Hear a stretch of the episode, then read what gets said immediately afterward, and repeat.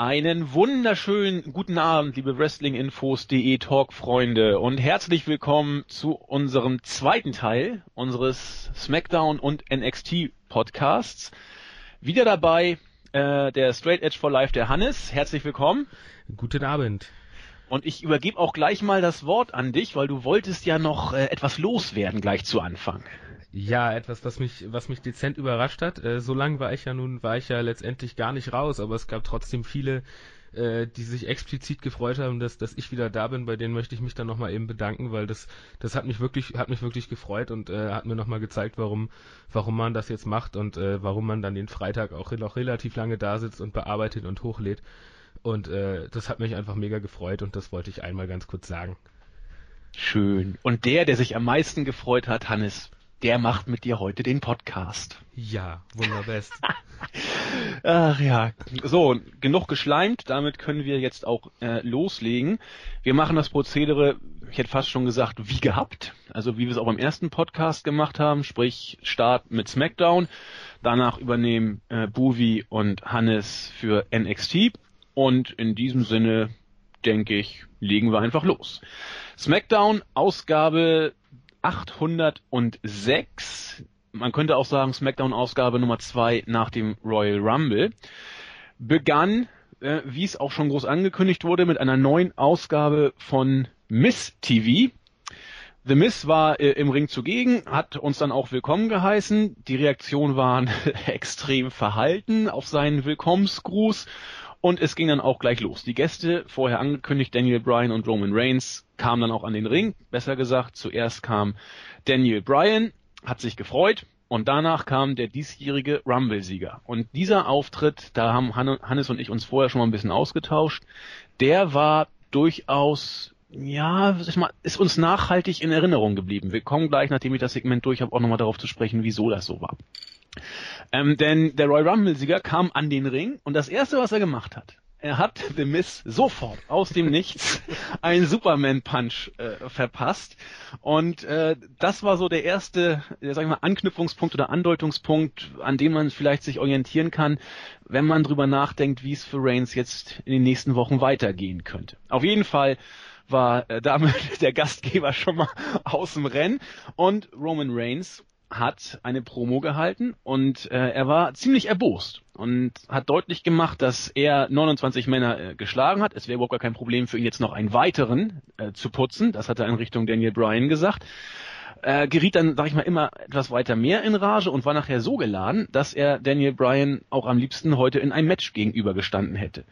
Wie es aber auch in der Vergangenheit schon so oft war, kam Seth Rollins. Er sagte, glaube ich, er wollte kein Partypooper sein oder so ähnlich, hat aber gleichwohl die Party gesprengt und nochmal deutlich gemacht, dass eigentlich Roman Reigns ihn das Match gegen Daniel Bryan gekostet hat. Macht aber nichts. Er ist immer noch Money in the Bank Kofferträger und damit auch die Zukunft der Liga.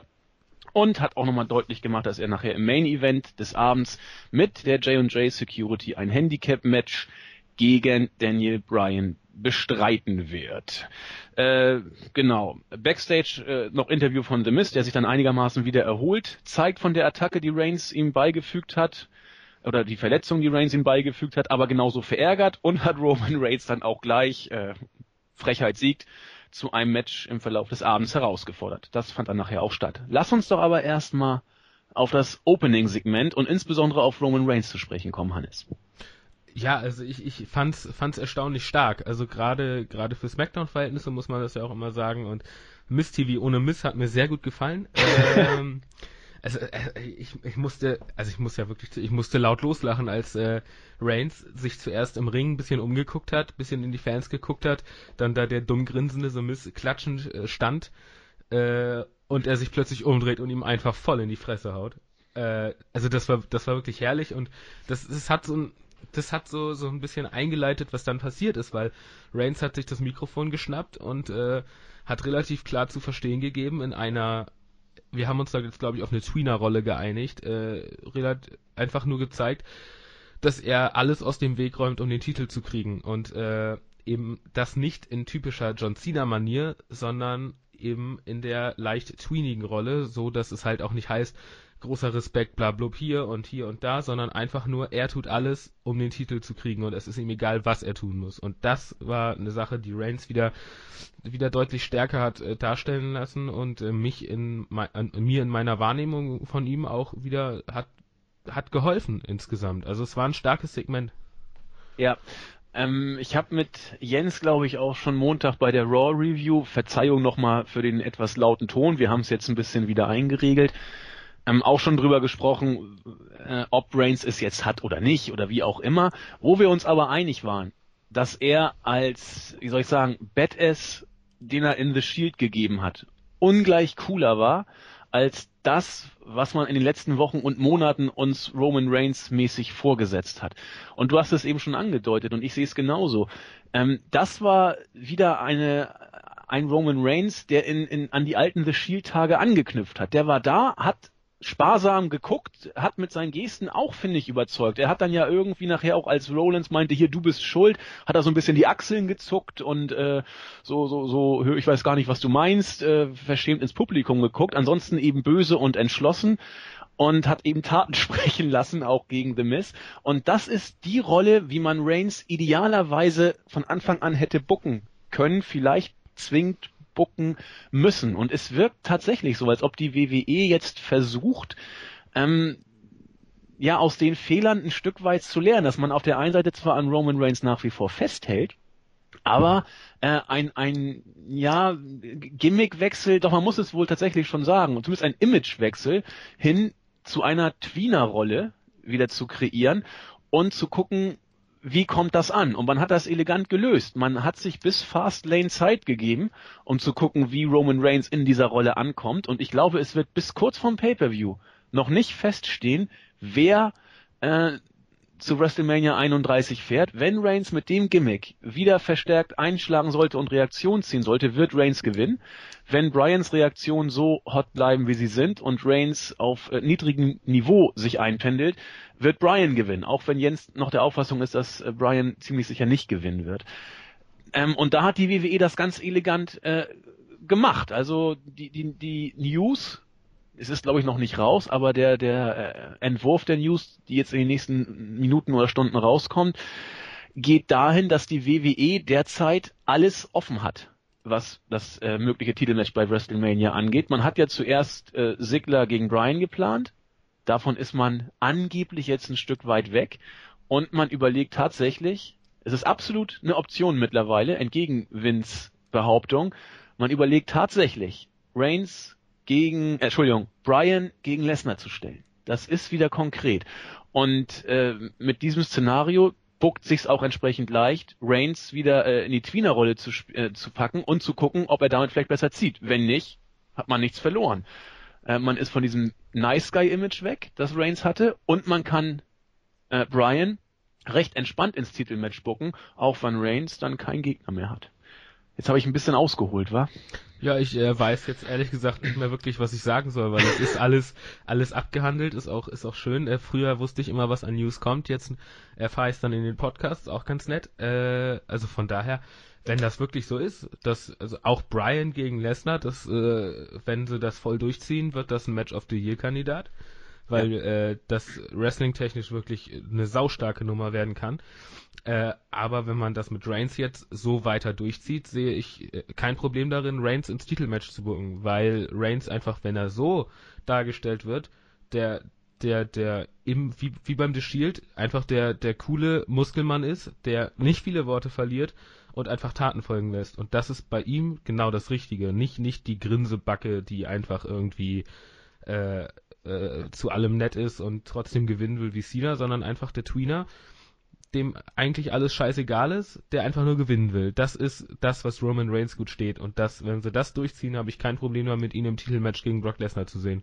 Was, was mir dazu jetzt gerade einfällt, ich frage mich, wie man jetzt mit Reigns neuem Gimmick es noch verhindern möchte, dass Brian bei Fastlane gegen ihn gewinnt. Denn dieses Image, das, das Reigns jetzt ja bekommt oder bekommen könnte in der Zukunft, ist ja nicht das typische Babyface-Image. Das heißt, die, die Reaktion, die Reigns zieht, werden im Zweifel wohl nicht so euphorisch werden, wie sie zum Beispiel bei Daniel Bryan sind also es ist, was ich andeuten will, es ist schwer mit diesem Gimmick, also man kann damit overkommen und er ist ja bei uns beiden schon mehr over, als es in den letzten Monaten war. Aber ob man damit auch diese euphorischen Reaktionen bekommt, muss man abwarten. Und ich glaube, dass gerade die Reaktionen der Gradmesser sein werden, der letztendlich den Ausschlag dafür geben wird, ob Brian oder Reigns ins Titelmatch kommen soll. Das ja? äh, Ding ist ja aber, dass man, selbst wenn es dieses Jahr mit, mit Reigns noch nicht klappt, wenn man das so weiter bookt, dann hat man ganz schnell, obwohl er nicht bei WrestleMania im Main Event stand, einen Top Guy aufgebaut. Also es, es ist ja trotzdem äh, trotzdem immer noch möglich, dass äh, Reigns der Top Guy in der WWE wird. Es muss halt nicht nicht direkt jetzt dieses Jahr im, im April oder wann wann ist WrestleMania? Es war es ist im April, glaube ich. 29. meine ich, 29.3. Genau, es, es muss ja nicht unbedingt jetzt sein, dass Reigns am 29. April den Titel gewinnt. Es, es kann auch 2016 passieren.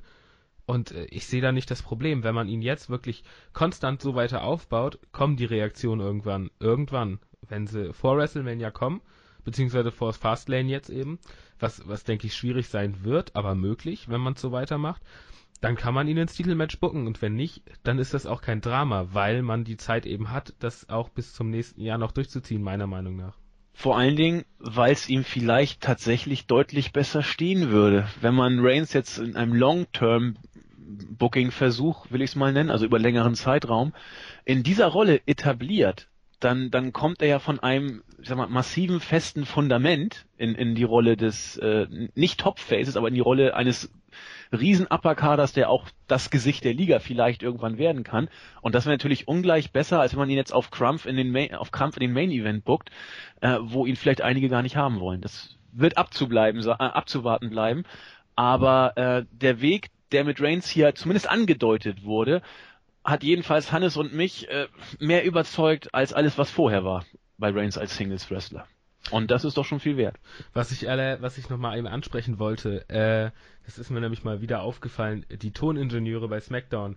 Ich glaube, dass man da ein paar Zwölfjährige ransetzt, weil wie sie da die Jubelrufe teilweise einspielen ist, es ist dermaßen schlecht. Dass, äh, ja, es, wird auch immer schlechter. Ja. Denn bei Fandango oder in, in, jedem Match, wenn irgendein Move kam, der, sag ich mal, halbwegs mehr Impact als normaler Schlag hatte, war uh oder ah vom Band und das ist mir diesmal, hast du völlig recht, ganz besonders äh, übel aufgefallen, ja. Also das, das wird wirklich von, von Ausgabe zu Ausgabe schwächer, aber das, das soll gar nicht das Thema sein, das wollte ich nur mal kurz ansprechen. Ja, ich finde aber, es ist zu Recht angesprochen worden, weil es ist mir gerade eben vorhin auch nochmal aufgefallen. ähm, so, apropos WrestleMania. Das erste Match des Abends könnte auch ein gewisser Fingerzeig in Richtung WrestleMania sein. Ryback und Dolph Ziggler gewannen gegen Goldust und Stardust. Ähm, ja, das ist etwas, was ich jetzt auch nicht mehr sehen kann, nachdem ähm, natürlich der Shell Shock kam und Stardust seinen älteren Bruder im Stich gelassen hat. Ich weiß jetzt nicht, wie oft wir das schon gesehen haben. Es ist altbacken, langweilig und wie auch immer. Können wir aber gleich noch darauf zu sprechen kommen. Das Match war nicht schlecht, mit knapp zwölf Minuten für eine Weekly, insbesondere für SmackDown-Verhältnisse auch äh, recht lang und auch recht umkämpft. Und bevor wir gleich, wie gesagt, über das Match kurz reden, eine weitere äh, News nochmal. Ryback und Dolph Ziggler. Die WWE könnte es tatsächlich ernst meinen, denn wenn man davon absehen möchte, Brian gegen Ziggler bei WrestleMania zu stellen, was ja eben möglich wäre, nach dem, was wir gerade gesagt haben, plant man angeblich derzeit tatsächlich Ryback und Sigler nicht bei WrestleMania nur zusammen antreten zu lassen gegen irgendein Heel-Team, sondern die beiden tatsächlich als ein permanentes Tag-Team zu etablieren. Was ich bei Ryback gut finde, was natürlich Sigler wieder gnadenlos in die äh, mittlere Midcard äh, bringt und dort auch zementieren würde, aber das ist derzeit tatsächlich nach Brian Alvarez eine Überlegung, die gemacht wird? Äh, ich, ich, es ist, es, man ist so ein bisschen zwiegespalten. Ich, ich weiß, dass Sigler nie wieder über Midcard hinauskommen wird. Das, das wird es nicht mehr werden, weil er dafür in der WWE insgesamt einfach zu viel Mist gebaut hat. Äh, ihn dann in der Midcard zu etablieren, wäre im Prinzip doch ganz gut. Äh, mir gefällt das Tag Team an sich. Dorf Sigler als der als der äh, etwas intelligentere äh, Ringbestimmer, der vielleicht auch äh, die die etwas etwas äh, agileren Moves drauf hat und Ryback das das blanke Kraftpaket. Ich meine Curtis Axel und Ryback, das hat wunderbar funktioniert mit Ryback zusammen. Ryback ist einfach niemand, den man in Einzelmatches steckt. Der sieht in Tag Team Matches immer gut aus. Äh, und Dolph Ziggler kommt weiter wird's für ihn nicht mehr gehen. Da bin ich fest von überzeugt. Und äh, die soll man's machen. Ich meine, man hat so wenig Tag-Teams. Wenn man wirklich was etablieren will, dann ist das doch letztendlich nur eine gute Nachricht für die fürs Main Roster allgemein.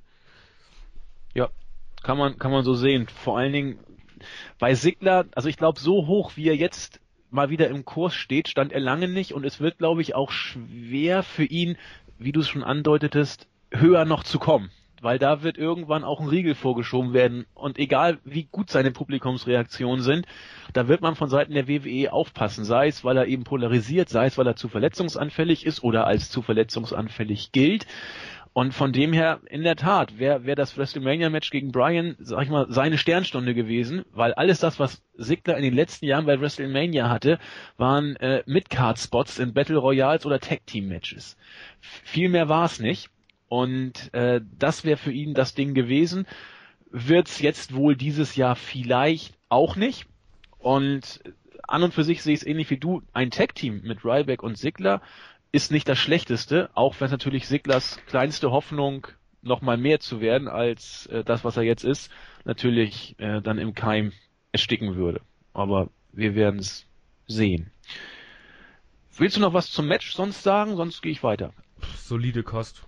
Ja, denke ich auch. Ordentlich und solide, genau. Ja, dann äh, Black History Month war wieder Thema. Äh, demnach wurde wieder auch ein Video zu Ernie Lett ausgestrahlt. Ja, ich möchte da irgendwie zu diesen Charity und und und und äh, äh Black History Geschichten bei WWE immer nicht sagen, weil es bei mir immer einen ganz merkwürdigen Beigeschmack hat, aber das äh, ist wohl eine persönliche Wahrnehmung. Ähm, sehe ja? ich, seh ich eh nicht. Es sitzt ja auch schließlich immer noch äh, Mr. Vince McMahon oben dran und dann ist ja. das immer so ein bisschen, ah, das ja, machen genau. sie jetzt nur wegen der Außenwirkung. Aber ja. innen drin denken sie anders. Ja, und äh, genau, innen drin denken sie anders und das wird sich auch äh, bis auf weiteres erstmal nicht ändern. Äh, deswegen lassen wir es vielleicht lieber erstmal hier stehen, bevor wir jetzt irgendwie ganz böse Reaktionen von eingefleischten WWE-Fans oder White Trash Redneck Conservatives kriegen. Oder bevor wir, ja wir, uns da in Rage reden, weil also genau. ich könnte jetzt. Ja, ich weiß, aber wir, wir wollen es heute nicht. Vielleicht machen wir irgendwann mal ein schwere soziale Probleme und Zeugs Podcast über die WWE und greifen mal alles auf, was da im Sinne von Steroidmissbrauch und Diskriminierung und Rassismus alles möglich sein könnte. Aber ah, ich glaube, das könnte tatsächlich ganz interessant werden. Ja, aber da kommst du vom Hundertsten ins Tausendste und ja. hast nachher acht Stunden voll und bist nur an der Oberfläche gewesen. Wir sollten es hier nicht weiter thematisieren, sonst äh, Kommen wir lieber zu lustigeren Sachen, nämlich zu Curtis Axel. Der kam nämlich an den Ring und ich, ich muss sagen, er hat das nicht schlecht gemacht, forderte genau das gleiche, äh, was er schon bei Raw gefordert hat, nämlich äh, unter dem Hashtag Axelmania äh, fordert er die Fans dazu auf, dass sie sich für ihn stark machen und auch die, Ungerechtig äh, die Ungerechtigkeit wieder ausgleichen, dass er ja niemals beim Rumble eliminiert wurde und eigentlich der äh, Sieger der Herzen ist und deswegen zum Rumble kommt. Ja, wie, wie letztes Mal auch, kam dann äh, Team Ambrose dazu. Es gab ein Match zwischen den beiden das Ambrose in vier Minuten äh, gewann, Dirty Deeds äh, Deckel drauf. Zuerst dachte ich, soll jetzt eine Fehde zwischen Curtis Axel und Dean Ambrose angedeutet werden. Das heißt, es langt dann nicht mal für Midcard für Ambrose. Aber äh, Gott sei Dank haben wir dann nachher äh, Bad News Barrett gesehen, der BNZ gebracht hat, die Bad News Zone und gesagt hat, ja, also Dean Ambrose, ob ich gegen dich überhaupt noch antrete, weiß ich nicht. Du bist nämlich ein, ich hab, Crazy hat er nicht gesagt, er hat irgendein anderes Wort gesagt. Äh, aber Ambrose ist eigentlich viel zu, viel zu verrückt, um gegen Barrett um den IC Championship Gürtel antreten zu können. Da würde ja. ich, bevor wir, bevor wir richtig einsteigen, noch mal ganz kurz zu der BNC was sagen. Hast du dir die Texte durchgelesen, die da unten durchliefen? Nee, shit, das war so, so CNN-mäßig, ne? Sowas, da, da schliefen dann sowas wie äh, Liverpool, England, Mr. Kitten, äh, nee, Kitten, Mr. Whiskers is never coming home again. Man's Rose Super Bowl Party spends hours to make dip. No one shows up. so, so, so, Geil. Das, ah, ich, ich hab mich, also es war wirklich herrlich. Ich, ich, ich liebe Bad News Barrett und für mich ist das einfach einer, einer der genialsten Charaktere. Ich weiß, dass das viele anders sehen, aber der ist, ist am Mike ist der, der hat eine, eine Stimme allein schon. Allein die Stimme sorgt dafür, dass der einfach promotechnisch wirklich super ist und in solchen Segmenten ist das einfach irre, irre, irre super und äh, von daher, äh, das wollte ich nur kurz anmerken. Nö, finde ich auch. Ich mag Barrett auch und ich fand es auch damals nicht schlimm, als er bei 2014 bei den Pay-Per-Views mit seinem Bad News Barrett äh, Gerüst oder was das da war, mit seinem Kran hoch und runter gefahren ist. Da haben sich ja auch äh, Jens und, und Julian so ein bisschen drüber aufgeregt. Ich fand das auch lustig. Hat beim Pay-Per-View nichts zu suchen. Nein, ist ja richtig. Aber Barrett hat was. Der hat, der hat so einen schönen trockenen Humor und sein, was das, thank you very much. Ich kann das, nee, thank, ich kann diesen englischen Akzent nicht. Ja, wenn du, wenn, du den, wenn du den englischen Akzent perfekt beherrschen würdest, würden dir auch alle Frauen zufliegen. Aber ja, äh, ne? das, das Ding, also das mit dem Gerüst. Du hab, weißt ja nicht, wie es in Wirklichkeit ist. Vielleicht kommt mit meinem norddeutschen Akzent da auch. Äh, du, ich bin auch Norddeutscher, also das, das funktioniert ja. leider nicht. Weißt du ja nicht. Ja, nett, nett ist ja hessisch, da kommst du ja gar nicht mit weit. Aber so dieser schöne norddeutsche Slang, da, ja, ich, da ich, ich, fallen die Mädels in Zwölfer rein um. Ja. Machen wir weiter. Ja. Ja. Ja. Ja, Mach Hannes, weiter. jetzt habe ich dich aus dem Konzept gebracht. Ähm, wir wollten uns über das, äh, ja, wollen wir über Curtis Axel und sein Axel-Mania noch groß reden? Ich fand's netter Gag. Ähm, ihn als Aufbaugegner für Ambrose zu bringen, ist auch in Ordnung. Völlig, ähm, völlig. Genau richtig eigentlich gebuckt. Man sieht Axel mal wieder in den Main-Shows. Auch ich, ich mag diese äh, Geek-Heels, ich mag sie einfach. Und äh, Axel, man kann jetzt sagen, er wird dadurch gedemütigt, weiß ich nicht kann man, muss man nicht so sehen, kann man vielleicht so sehen. Ich finde, er macht seine Rolle da in Ordnung und du brauchst eben so ein paar geekige Undercard-Heels, jetzt wo Slater langsam erst wieder rangeführt wird. Also solide hätte ich beinahe gesagt, ne?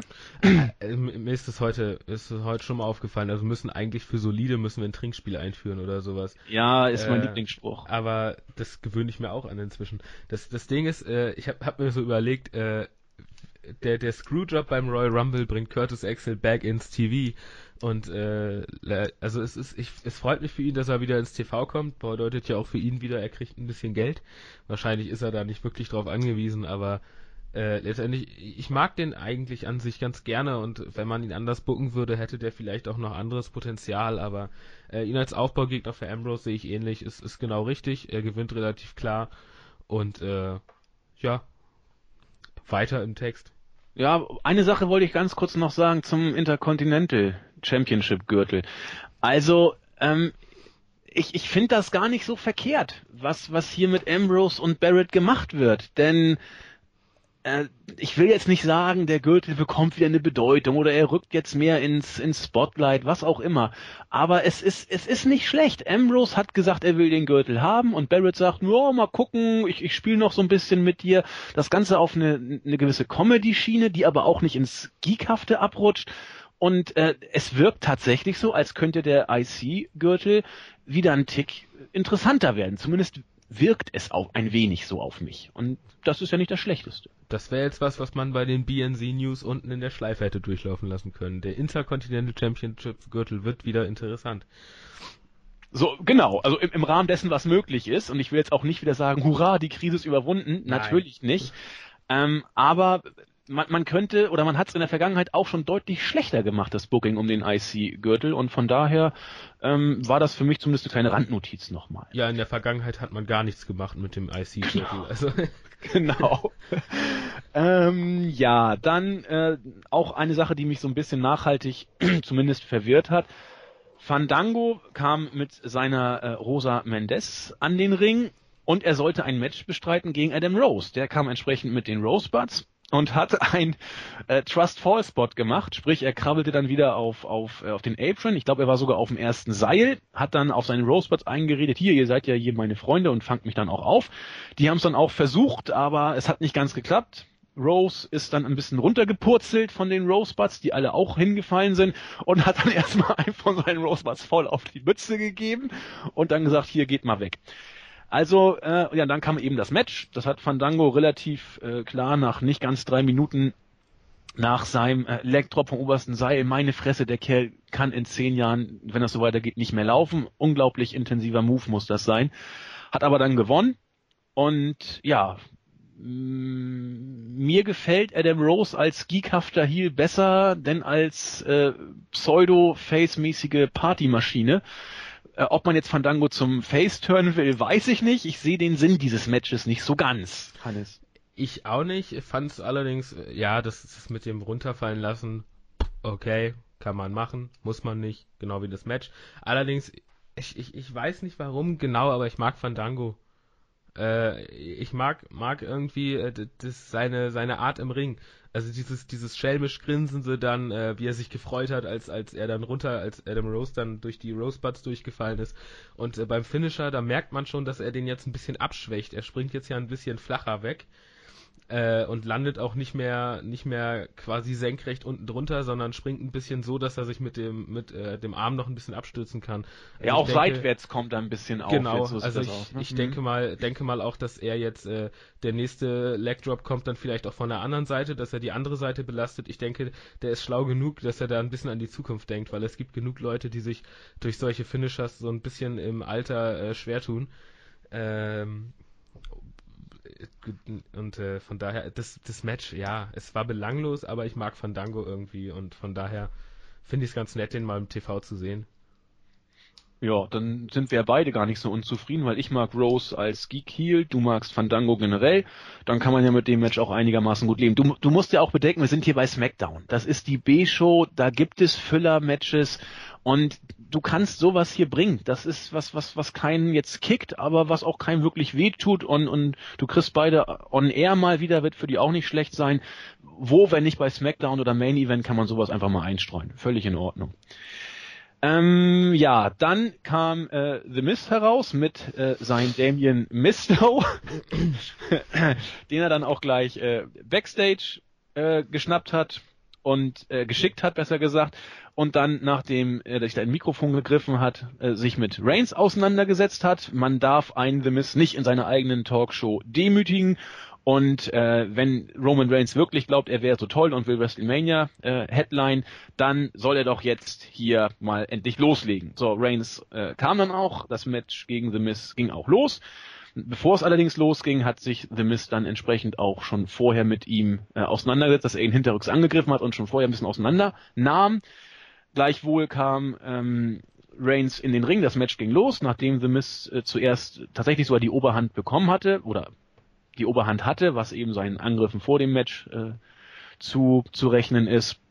Hat dann aber Reigns nach dem Superman Punch nachher den Sack auch zu, oder Spear, ich weiß das gar nicht, Spear? Es war ein Spear doch. Äh, nee, er hat, er hat ein Spear angesetzt, klar, mhm. nach dem Spear.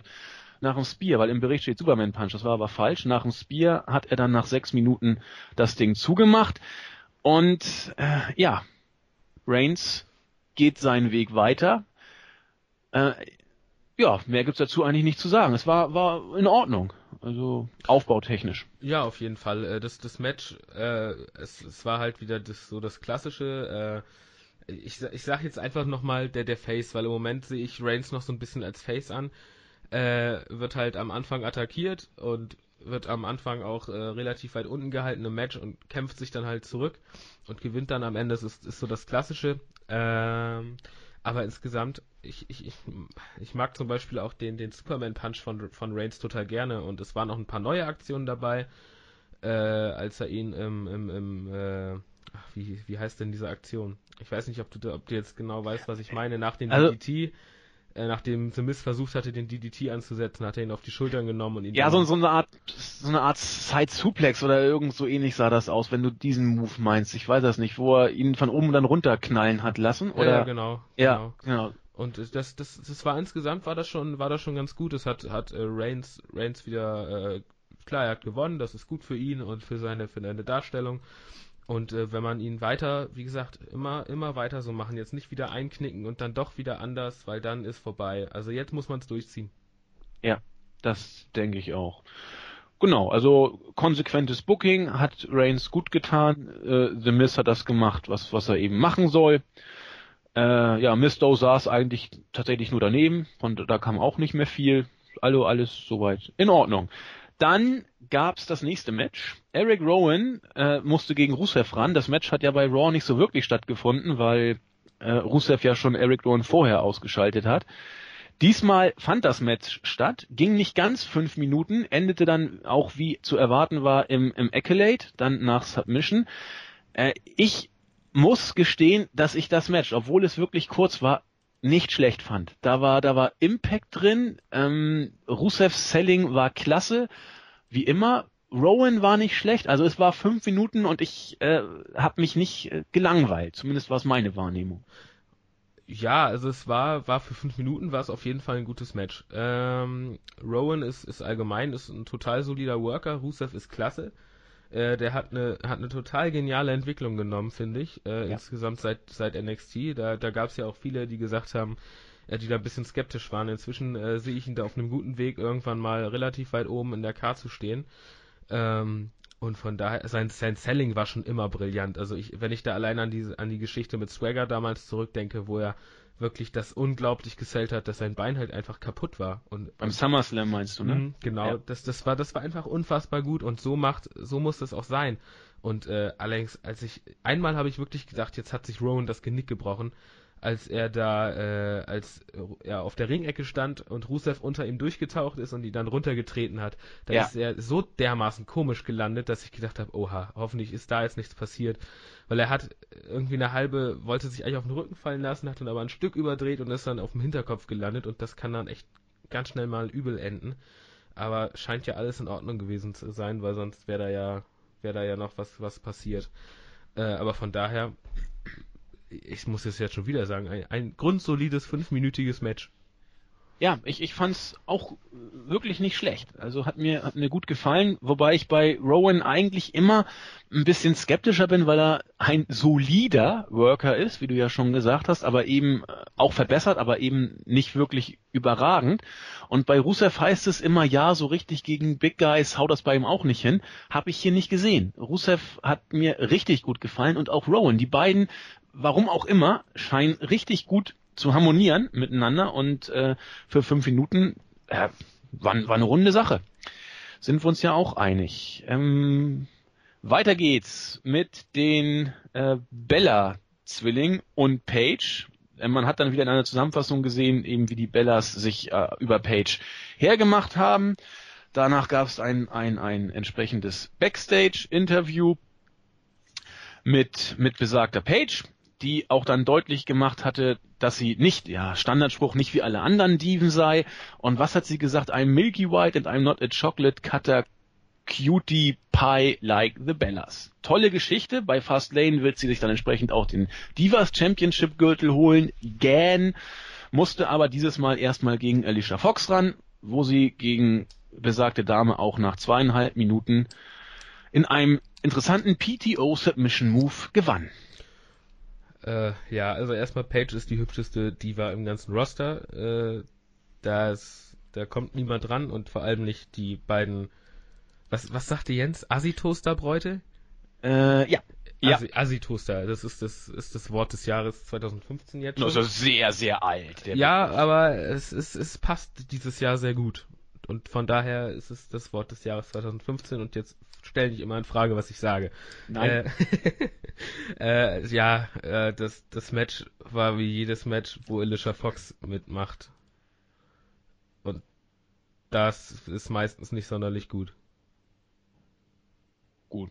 Ich habe auch nicht mehr viel zu, zu sagen. Paige hat jetzt zum zweiten Mal in Folge als Number One Contenderin gewinnen dürfen, was bei den Diven ja auch nicht immer so war. Insofern kann man auch hier sagen, konsequentes Booking gibt's nichts zu meckern. Wieder gegen Alicia Fox. Schauen wir mal, was uns bei Fast Lane erwartet. Äh, wer wenig erwartet, kann nur positiv überrascht werden. Immerhin gibt's die hübsche Page zu sehen, das ist doch schon mal was. Vielleicht sogar ein Titelwechsel. Wir werden es erleben. Dass man die Sache mit äh, den Usos und Kit und Cesaro tatsächlich äh, ernst meint oder ernst meinen könnte, hat auch das folgende Segment deutlich gemacht. Es gab eine Zusammenfassung von einem Doppeldate zwischen Natalia und Tyson Kidd, die sich mit Naomi und äh, Jimmy Uso getroffen haben und wie sowas natürlich immer enden muss, sind die beiden Platzhirsche dann nachher gegeneinander losgegangen. Äh, Toll. Tyson Kidd muss der muss der dümmste Ehemann sein, den man auf dieser Welt finden kann. Wieso? Also er, er geht auf ein auf ein Doppeldate mit mit Natalia und Tyson Kidd äh, also mit, mit, mit, mit Naomi und Jimmy Uso meine ich. Mit, mit seiner Frau Natalia. Und äh, kommt dann wieder und bringt Cesaro mit. Äh, wa warum? Weiß ich nicht. Äh, das, das ist doch genau das, was, was nicht passieren sollte, oder? Man macht sowas doch, um dann äh, gemeinsam den Abend zu verbringen, ohne andere Menschen. Äh, und mhm. das hatte Total Divas. Das war Total Divas pur. Vielleicht wollte er aber auch dieses Date nur machen, weil wenn du verheiratet bist, hast du das Mädel ja schon am Start. Dann hast du eher so El Bandi-Denkweisen und bist froh, wenn du mal Zeit nicht mit deiner Frau verbringen musst und dann ähm, mit Cesaro vielleicht einen trinken kannst. Keine Ahnung, ich steckt ja, da ja nicht drin. Dann äh, geht man vielleicht mit Cesaro einfach einen trinken und bringt ihn nicht mit. Aber äh, ich, ich, wir, wir, wir kommen hier wieder vom, äh, vom von, von, von ins Total Divas Sache rein. Das ist da, da möchte ich nicht drüber reden, weil, weil das ist für mich, klar, es ist in, macht in gewisser Weise Sinn, wegen der Fehde, bla blub, allerdings ist das, äh, das ist fast ein schlimmerer Aufbau als Einzelmatches. Auch wenn ja. ich, auch wenn ich mir da, ich, ich meine, ich habe ja letzte Woche relativ da über die über die Tag Team Division ein bisschen abgerentet von wegen Einzelmatches, bla blub. Allerdings äh, ist mir ist mir das dann fast noch lieber als als so ein so ein Schrottsegment, weil das das war wirklich unterste Schublade. Ja, hast natürlich jetzt nicht Unrecht. Ich kann damit leben. Ich sehe sowas lieber, als dass ich wieder ein, was ich, One-on-One-Match von einem der beiden sehe. Äh, ich kann damit um. Also es ging. Und man hätte es auch, lassen können, hast natürlich völlig recht. Ähm, gut. Kann man, glaube ich, so stehen lassen. Müssen wir jetzt nicht weiter uns drüber unterhalten. Weiter geht's mit einer Promo. Gefühlt kommen mittlerweile wöchentlich drei, vier Bray Wyatt Promos. Dieses Mal gab's auch wieder eine von ihm. Und er hat uns wieder was erzählt. Männer würden sich über Taten definieren, er ist aber kein normaler Mensch. Ähm, er ist alles und überall. Und jetzt kommen wir hier langsam ins Faustische. Er sei die ewige Verneinung was war was, Mephisto, ich bin der Geist, der stets verneint und das mit Recht, denn alles, was entsteht, ist wert, dass es zugrunde geht. Drum besser wäre es, dass nichts entstünde, so ist denn alles, was ihr Sünde, Verzweiflung, kurz das Böse nennt, mein eigentliches Element. So oder so ähnlich. Moment, das war Kultur mit Silent Lücker. Ja, man muss auch mal das, äh, den, das äh, Lieblingsdrama der Deutschen ab und zu auch bei uns in der Review zitieren.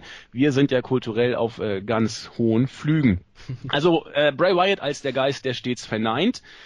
Ähm, und so weiter und so fort. Ich habe mal geguckt, hast du in diesem Fall große Bezüge zum Taker gesehen, der, die man jetzt da sehen muss, soll, darf? Äh, ich habe ehrlich gesagt deutliche Bezüge zum Taker in seinen Promos nie gesehen. Ich habe, äh, klar, es, es, es soll alle anscheinend nach darauf hindeuten, aber wie Jens ja auch schon gesagt hat, die beiden hatten nichts miteinander zu tun und er redet von einer redet davon, dass sie, dass sie wieder aufeinandertreffen und bla und blub und ehrlich gesagt, so langsam gehen mir die Promos auch auf den Sack, weil ja. es ist immer das Gleiche und du, du, du reitest etwas, was eigentlich total genial ist, nämlich die Promos von Bray Wyatt reitest du völlig tot. Mhm. Ja, also auch nach dem Wissen, dass jetzt angeblich ja der Taker hier irgendwie äh, gemeint sein soll oder könnte oder was auch immer, ähm, man, man sieht es den Promos nicht an. Bei, bei Raw, okay, da konnte man vielleicht bei einer Ansage da einen gewissen Bezug herstellen. Angeblich auch bei der letzten Smackdown-Ausgabe, was uns beiden ja auch nicht gelungen ist. Also da waren wir weit davon entfernt, irgendwie eine Relation zum Taker herzustellen. Aber in dieser Ausgabe, selbst mit dem Wissen, dass angeblich der Taker gemeint ist, selbst damit kriegt man keinen Bezugspunkt hierhin. Und es war letzten Endes wieder eine Promo um der Promo willen, die, du hast es schon gesagt, ich habe es auch schon mal angesprochen, die einfach immer langweiliger werden. Und das wird Bray Wyatt eben auch nicht gerecht, aber ach Gott, vielleicht kommt ja irgendwann die große Auflösung und dann sind, es ist der Boogeyman. Es ist der Boogeyman, genau. Große Sache. Es wird bei WrestleMania ein Match zwischen Wyatt und dem Boogeyman geben und der Boogeyman wird gewinnen. ja, weil dafür wurde Wyatt so stark aufgebaut. Aber was, äh, ist, was ist denn, wenn, wenn die Sister Abigail gemeint ist? Was ist eigentlich mit der? Was ja. Ist, was ist, weil, weil es hieß ja, wieder vereint, das würde ja dann schon fast eher zu, zur Sister Abigail passen. Also, ich bin mir da beim, vor allem wenn ich mir die Bilder des Undertakers in letzter Zeit angucke, bin ich mir nicht sicher, ob der nochmal ein Match wrestelt oder ob der überhaupt nochmal den Weg zum Ring schafft. Nee, sehe seh ich auch so. Ähm, es heißt zwar immer, ja, der sieht jedes Mal alt aus und ja, das stimmt auch, aber ähm, ich habe das Gefühl, er ist er ist tatsächlich noch mehr Jahre gealtert als vor einem Jahr, das der Fall war. Aber also genau, guckt euch mal die Matches an. So so seit die letzten fünf Matches, du siehst stetig einen ein Zurückgehen von harten Aktionen, die der Undertaker später im Match ausführen kann. Es ist dann ganz oft nur noch, dass der Tombstone kommt irgendwann und dass er einsteckt ohne Ende, immer wieder rauskommt und dann hinter der Tombstone kommt, dann ist vorbei. Äh, und und äh, das, das äh, entwickelt sich immer mehr dahin, dass und und das, das, das letzte Match, ich meine, wir haben es ja alle gesehen, da hat der Undertaker Probleme gehabt, sich, sich am Ende da durchzuquälen. Das ist einfach nicht mehr. Du machst, du machst, äh, du machst es, machst deine Karriere damit im Prinzip, du gibst ihr einen faden Beigeschmack, wenn du ihn immer wieder in dem Zustand in den Ring stellst. Weil ich auch finde, dass das, das ist nicht gut für ihn. Das äh, ist nicht gut für sein, für sein Erbe, was er hinterlässt. Und äh, weil ja, Leute sehen ihn und sehen ihn so, wie er jetzt ist. Ja, da, es ist ein heikles Thema, finde ich, weil natürlich hast du mit allem, was du gesagt hast, auch vollkommen recht und da stimme ich dir auch zu. Andererseits, ähm, man, man darf nicht vergessen, dass der Taker ein unglaublich unterhaltsamer Worker mit sehr viel Charisma war, aber wenn man sich mal äh, frühere WrestleMania-Matches anguckt, die waren teilweise auch nicht doll. Also gerade zu, zur Anfangszeit, da hat er doch arge Probleme gehabt, ähm, Match zu bringen, was über seine Standard- und Signature-Moves hinausging. Das Match gegen Punk war nochmal überragend gut. Das ist man gerade anderthalb Jahre her, ja gut, bald zwei. Und äh, klar, das liegt auch an einem Gegner wie Punk. Das, das muss man sagen. Punk hat das Match großartig geführt gegen den Taker klar, es kam auch dazu, dass beim letzten Match die, die Gehirnerschütterung auch da war, die ihn relativ früh äh, außer, außer Verkehr gesetzt hat sozusagen. Deswegen, ich, ich weiß nicht, ob er es nochmal hinkriegt oder nicht. Andererseits, selbst wenn er topfit gewesen wäre, bleibt der Fakt, den du genannt hast, dass die, die Anzahl der stiffen Aktionen bei zunehmender Matchdauer immer mehr zurückgeht. Da, da hast du völlig recht. Und von daher muss man sich in der Tat überlegen, ob man es ihm und den Fans nochmal zumutet, in Anführungszeichen, ihn dahin zu stellen. Ja, wir werden es erleben. Ich bin mir relativ sicher, dass sie es machen werden. Er wird dieses Jahr und nächstes Jahr nochmal antreten, das glaube ich schon. Nächstes Jahr auch, meinst du? Ja, ist er Heimatstaat. Da wird er dann wohl angeblich äh, in seinem Hometown County wird er dann wohl oder Hometown State wird er dann wohl da äh, sein sein seine aber das ist jetzt Spekulation von mir persönlich das ist jetzt äh, müssen wir auch nicht weiter drauf eingehen. Aber die die Gerüchteküche oder Pseudo Insider Wissen besagt ja dass er dieses Jahr wohl tatsächlich die WWE plant ja schon fest mit ihm. Das scheint ja schon fast gewiss zu sein. Ob das gut ist oder nicht da kann man glaube ich auch einen eigenen Podcast zu machen. Wollen wir sonst weiterkommen zum letzten Match oder wollen wir noch was über Bray Wyatt hinzufügen? Äh, wir können gerne zum zum nächsten zum nächsten ja. Match kommen. Zum kommen wir Main zum Main Event. zum Main Event, das 3-on-1 Handicap Match. Daniel Bryan äh, trat gegen Seth, Ro Seth Rollins, Joey Mercury und Jamie Nobley an, gewann via Submission im Yes-Lock, ich glaube gegen Nobly, ich weiß es nicht genau, oder gegen den ohne Haare auf jeden Fall. Ich weiß jetzt nicht, wer es ist. Das ist Mercury, der ohne Haare. Gegen Mercury. Ähm, Match war gut. 14 Minuten. Ähm, man darf, und hier hat man eben gesehen, nicht vergessen, dass äh, Mercury und Nobly hier nicht die Stooges sind, die sie immer geben. Das sind wirklich, du hast gerade du kannst da gleich noch ganz viel zu erzählen, das sind wirklich gute Worker, die bei, äh, bei Ring of Honor richtig was gerissen haben.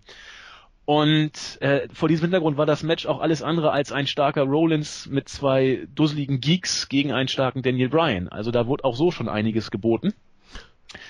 Ja.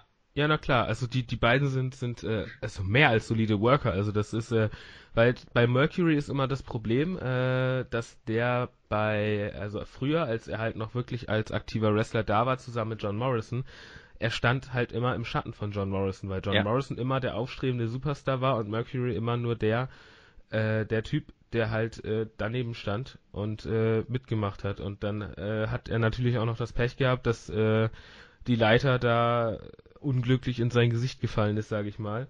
Mhm. Und das hat, hat dann echt nicht, und ich, ich, es tut mir für ihn fast echt ein bisschen leid, weil eigentlich ist er für die Rolle echt zu schade, genau wie Jamie Noble, der für mich auch immer ein guter Worker war. Und äh, deswegen, ja, ich, ich will nicht sagen verschenkt, weil man muss solche Leute, wenn man, wenn man, äh, wenn man sie do, so darstellt, wie man sie darstellt, die, die äh, Security von ihm, dann muss man da gute Worker haben, weil sonst funktioniert es so nicht. Äh, weil eben auch die Geschichte mit dem Käfig damals, äh, in dem, in dem Käfigmatch, da, die müssen ja erstmal hochklettern und vernünftig auf dem Käfig ihre Moves bringen können. Ja. Das, das kriegst du so nicht hin, wenn du kein durchtrainierter Worker bist, der, der auch schon eine gewisse, das ist das Entscheidende, der eine gewisse Erfahrung auf dem Buckel hat. Und das haben die beiden einfach und deswegen äh, sind die beiden für die Rolle natürlich perfekt geeignet. Allerdings bin ich weiterhin der Meinung, dass die beiden nicht gut für Seth Rollins sind. Ja, da haben wir, glaube ich, auch schon mal drüber gesprochen vor gar nicht so langer Zeit. Ich glaube, bei einer Raw-Review war das mit Christos. Das war eine von unseren beiden Raw-Reviews. Ja, das, das mag sein, wobei ich immer noch der Meinung bin, dass, also doch, es stimmt, glaube ich, weil Rollins alleine wird noch ein Zahn besser sein. Das ist mir jetzt auch wieder bewusst geworden nicht nur seit, seit seinem Match beim Rumble, wo ich ihn ja wirklich in den höchsten Tönen gelobt habe. Er war für mich wirklich der, der Mann des Abends, muss man sagen. Oder muss ich sagen. Der, der Typ der, der wird mit jedem Tag besser, finde ich, was, was äh, seine In-Ring-Präsenz angeht, was sein, seine Moves angeht, was seine Matchführung angeht und auch was Look und Charisma angeht. Ich glaube, du hast es sogar mal gesagt, der Kerl wird der zweite CM Punk, wenn man es mit ihm richtig macht. Der kann problemlos Face, Tweener, Heel, der, der kann alles. Und wenn man es, wenn man ihn richtig buckt, ist er der nächste Star der Liga. Lass ihn noch mal ein, zwei Jahre machen. Der, wie alt ist der Kerl? Der ist 28, glaube ich. Der, der ist dann, der wird, ich guck gleich mal nach, der, der hat die, die Chance, der, der Star zu sein. Und für mich ist er, wie gesagt, auch schon jetzt die Gegenwart. Aber 28 ich, ist er. Ja, genau. Also das, das, das passt alles. Der ist on top of his game und oh man, ich habe mir gerade das Wikipedia.com Foto von ihm angeguckt. Der Typ sieht auch noch schweinegut aus. Also, hm, muss man mal sehen. Also das ist mir jetzt nur mal kurz so als als Ergänzung reingekommen. Also jetzt ja. jetzt wo ich mir auch noch mal äh, die die alten Bilder von ihm angucke, der, der hat den Look von, pack dem Tattoos auf den Körper und der sieht aus wie CM Punk. Ja. Äh, der hat den Look, der hat, vor allem hat er das Können. Das ist das Entscheidende. Der ist am Mic saustark, der ist im Ring unfassbar stark. Ja. Und wenn du den richtig buckst, dann äh, überschattet der alles. Also das, äh, dann überschattet der Dean Ambrose, wenn, also ich gehe jetzt mal einfach von bei jedem vom Optimal-Szenario aus. Also du bookst Ambrose perfekt und du bookst Reigns perfekt. Der überschattet Ambrose, nicht, nicht so, nicht so ganz krass, aber er überschattet ihn trotzdem noch, weil auch ja. da stellt sich ihn stärker ein und Roman Reigns stinkt völlig ab. Äh, ja. das, das ist das Ding. Äh, nur er hat halt nicht, das war ja auch ganz oft, war ja auch das Problem von CM Punk, äh, er hat halt nicht, er ist halt nicht der dicke Muckimann mit, äh, mit sonst was, er ist halt eher der schmächtige Typ und äh, das ist halt äh, nicht der, der Fetisch von Vince McMahon und äh, deswegen ist das halt erstmal noch nicht, noch nicht äh, in, in ähm, in naher Zukunft zu erwarten. Ich bin gespannt, was jetzt demnächst endlich mal mit diesem scheiß Koffer passiert, weil der macht mich langsam wahnsinnig.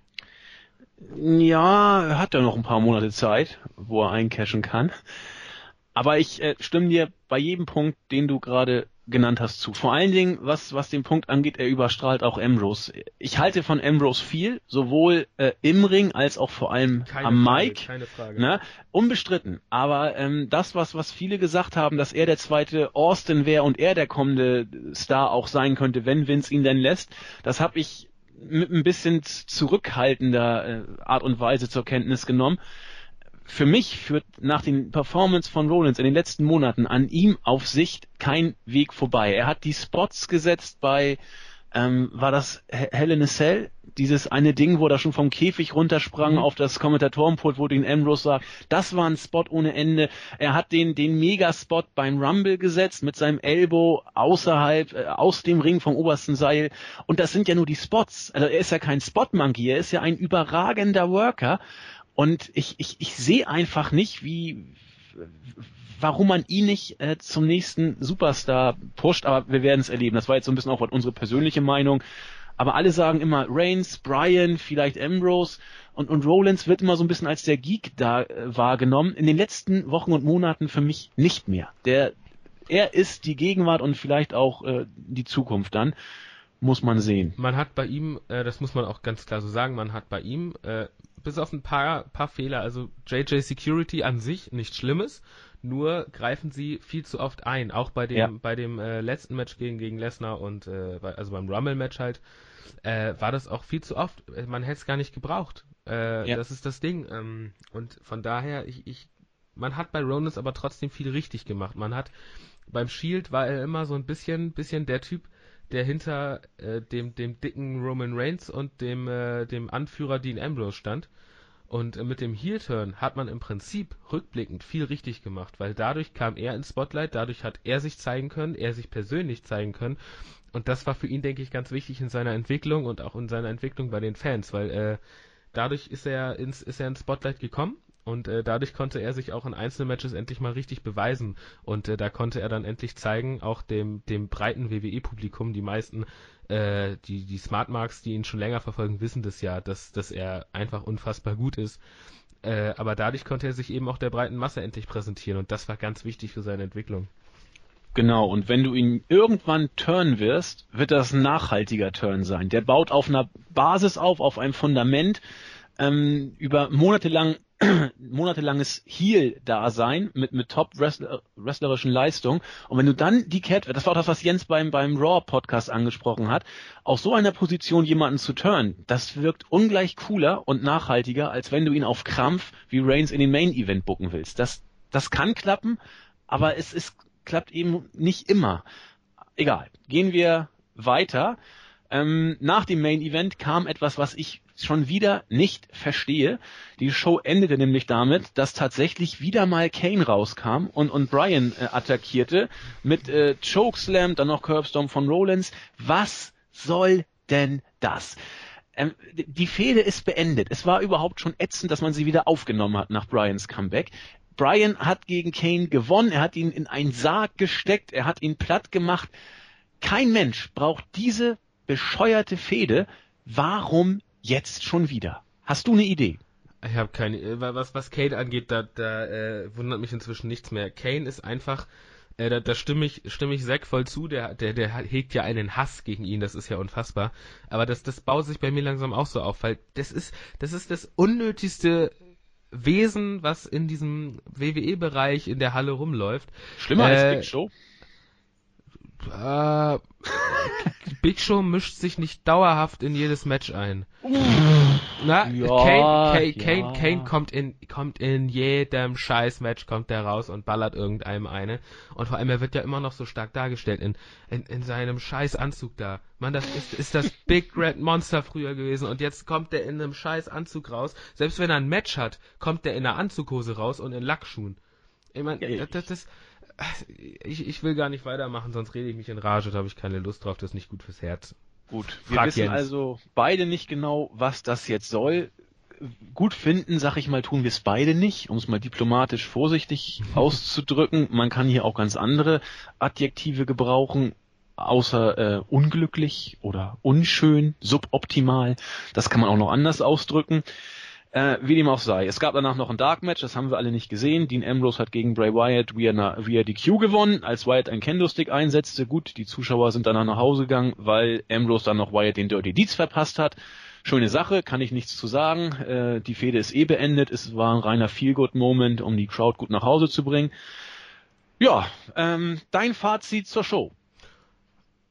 Äh, Smackdown. Reicht das als, als Fazit? Es ist, Klar. es war, war, war eine der besseren Smackdown-Shows, möchte ich allerdings sagen, weil der Anfang war gut mit, mit äh, Roman Reigns, das war, war wirklich stark. Ich gehe jetzt hier gerade nochmal so ein bisschen durch.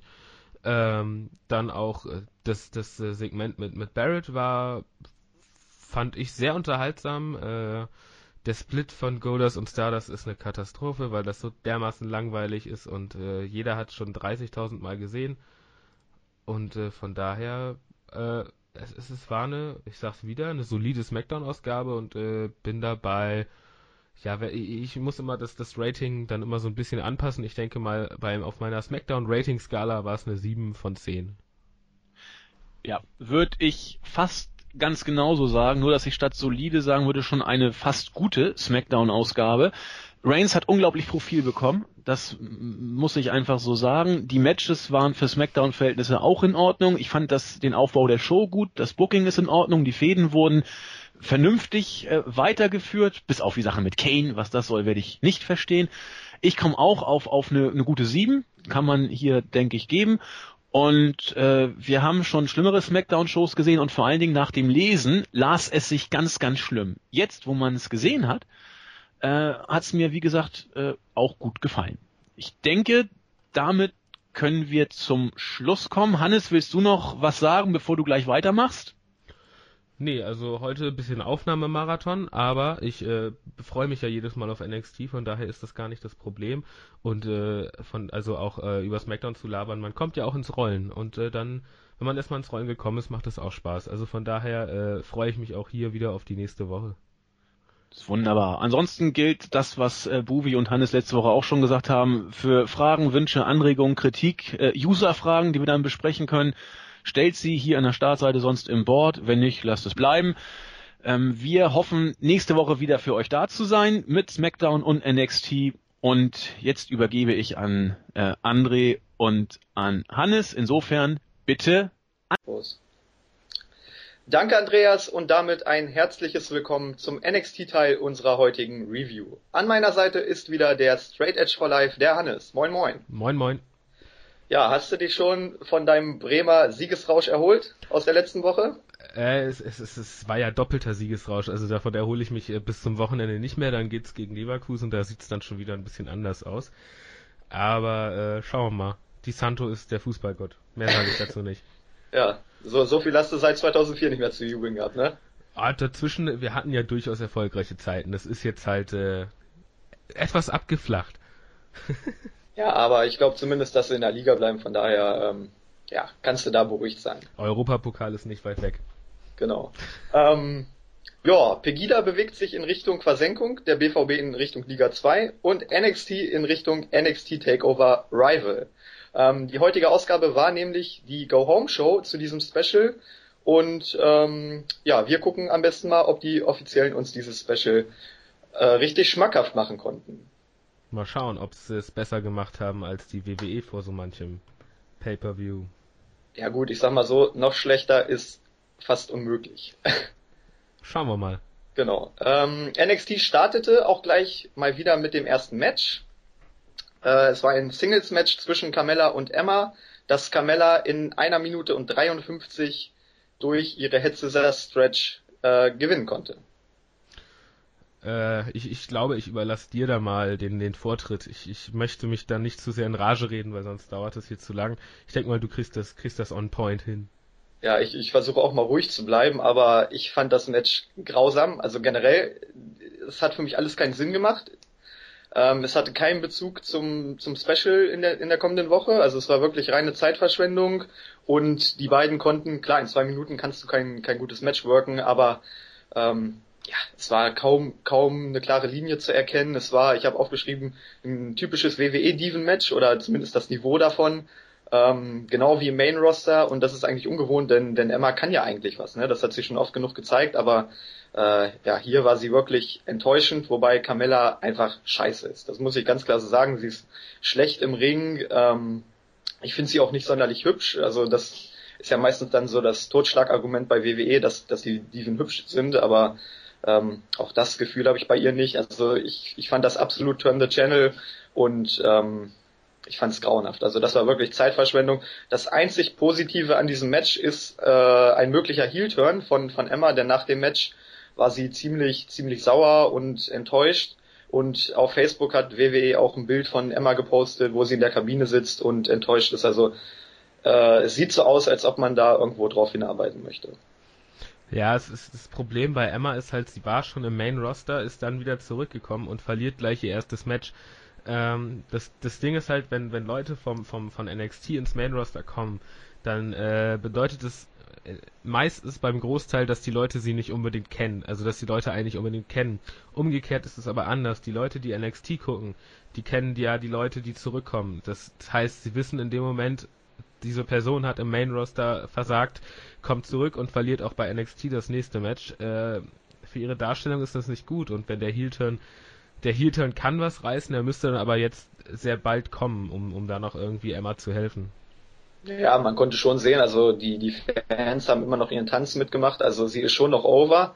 Ähm, aber wie gesagt, so, solche Niederlagen sind halt, sind Gift einfach und Und ich sehe sehe Carmella einfach auch nicht auf einem auf einem Level, dass sie irgendwann mal ins Main Roster aufsteigen könnte. Von daher verstehe ich diese Niederlage nicht, ich verstehe den Push von Carmella nicht.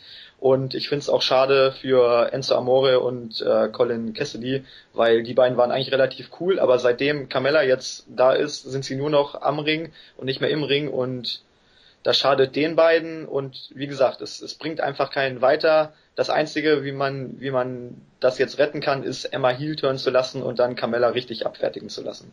Und man, man stellt ernsthaft die beiden, ein, ein wirklich gutes Tag Team stellt man an den Ring und äh, hat aber in der Tag Team Division an sich eine dermaßen Knappheit, äh, da kann ich diese Entscheidung nicht verstehen. Das ist schon fast Main Roster like. Ja, da kommen wir ja später bestimmt auch noch zu, zur Tag Team Division, aber ich, ich sehe das genauso. Also ich, ich, für mich war das reine Zeitverschwendung, es hat keinen Sinn gemacht und es hat auch niemandem weitergeholfen, im Gegenteil sogar. Von daher, also, das war schon mal wirklich ein Minuspunkt und das, ähm, so doll habe ich mich bei NXT wirklich lang nicht geärgert über, über ein Segment oder über ein Match. Also das war wirklich ähm, ja, ein riesiger Minuspunkt. Ja, Genau, so, dann ging es auch gleich weiter mit dem zweiten Match nach, nach einer kurzen Pause. Ähm, es war das NXT Title Number One Contenders Tournament Halbfinalmatch zwischen Adrian Neville und Baron Corbin. Das konnte Neville durchpinnen nach dem Red Arrow gewinnen, nachdem Bull Dempsey ähm, Corbin angegriffen hatte. Nein, nein, nein, warum? Wie, wie oft hat Dempsey jetzt klar gegen, gegen äh, Corbin verloren? Es, äh, Zweimal ja, aber dann halt auch wirklich so dermaßen klar, dass das nicht mal die Chance bestand, dass er überhaupt das Match gewinnen kann. Und äh, ich glaube, wir haben es in der letzten Woche ja auch schon gesagt, Dempsey ist, ist tot. Das, das kannst du nicht, den, den, den musst du jetzt, entweder musst du ihn jetzt wieder komplett neu aufbauen oder du lässt es ganz bleiben, weil jetzt ein Match äh, zwischen Corbin und Dempsey, das wird nicht schön. Und äh, man, ich meine, man hat jetzt schon gesehen, Neville gegen, gegen Corbin, solide, vielleicht ein Stück drunter, weil, weil Neville halt dauerhaft damit beschäftigt war, Corbin irgendwie durchs Match zu ziehen und äh, deswegen hat es auch nur fünfeinhalb Minuten gedauert, was für Neville ja eher untypisch ist, der ja eher Matches mit langem Aufbau etc. immer hat. Äh, und von daher, also Corbin, wir haben es, das haben wir auch in der letzten Woche gesagt, äh, entweder er entwickelt sich noch weiter oder es wird eben ein Squasher aller Goldberg.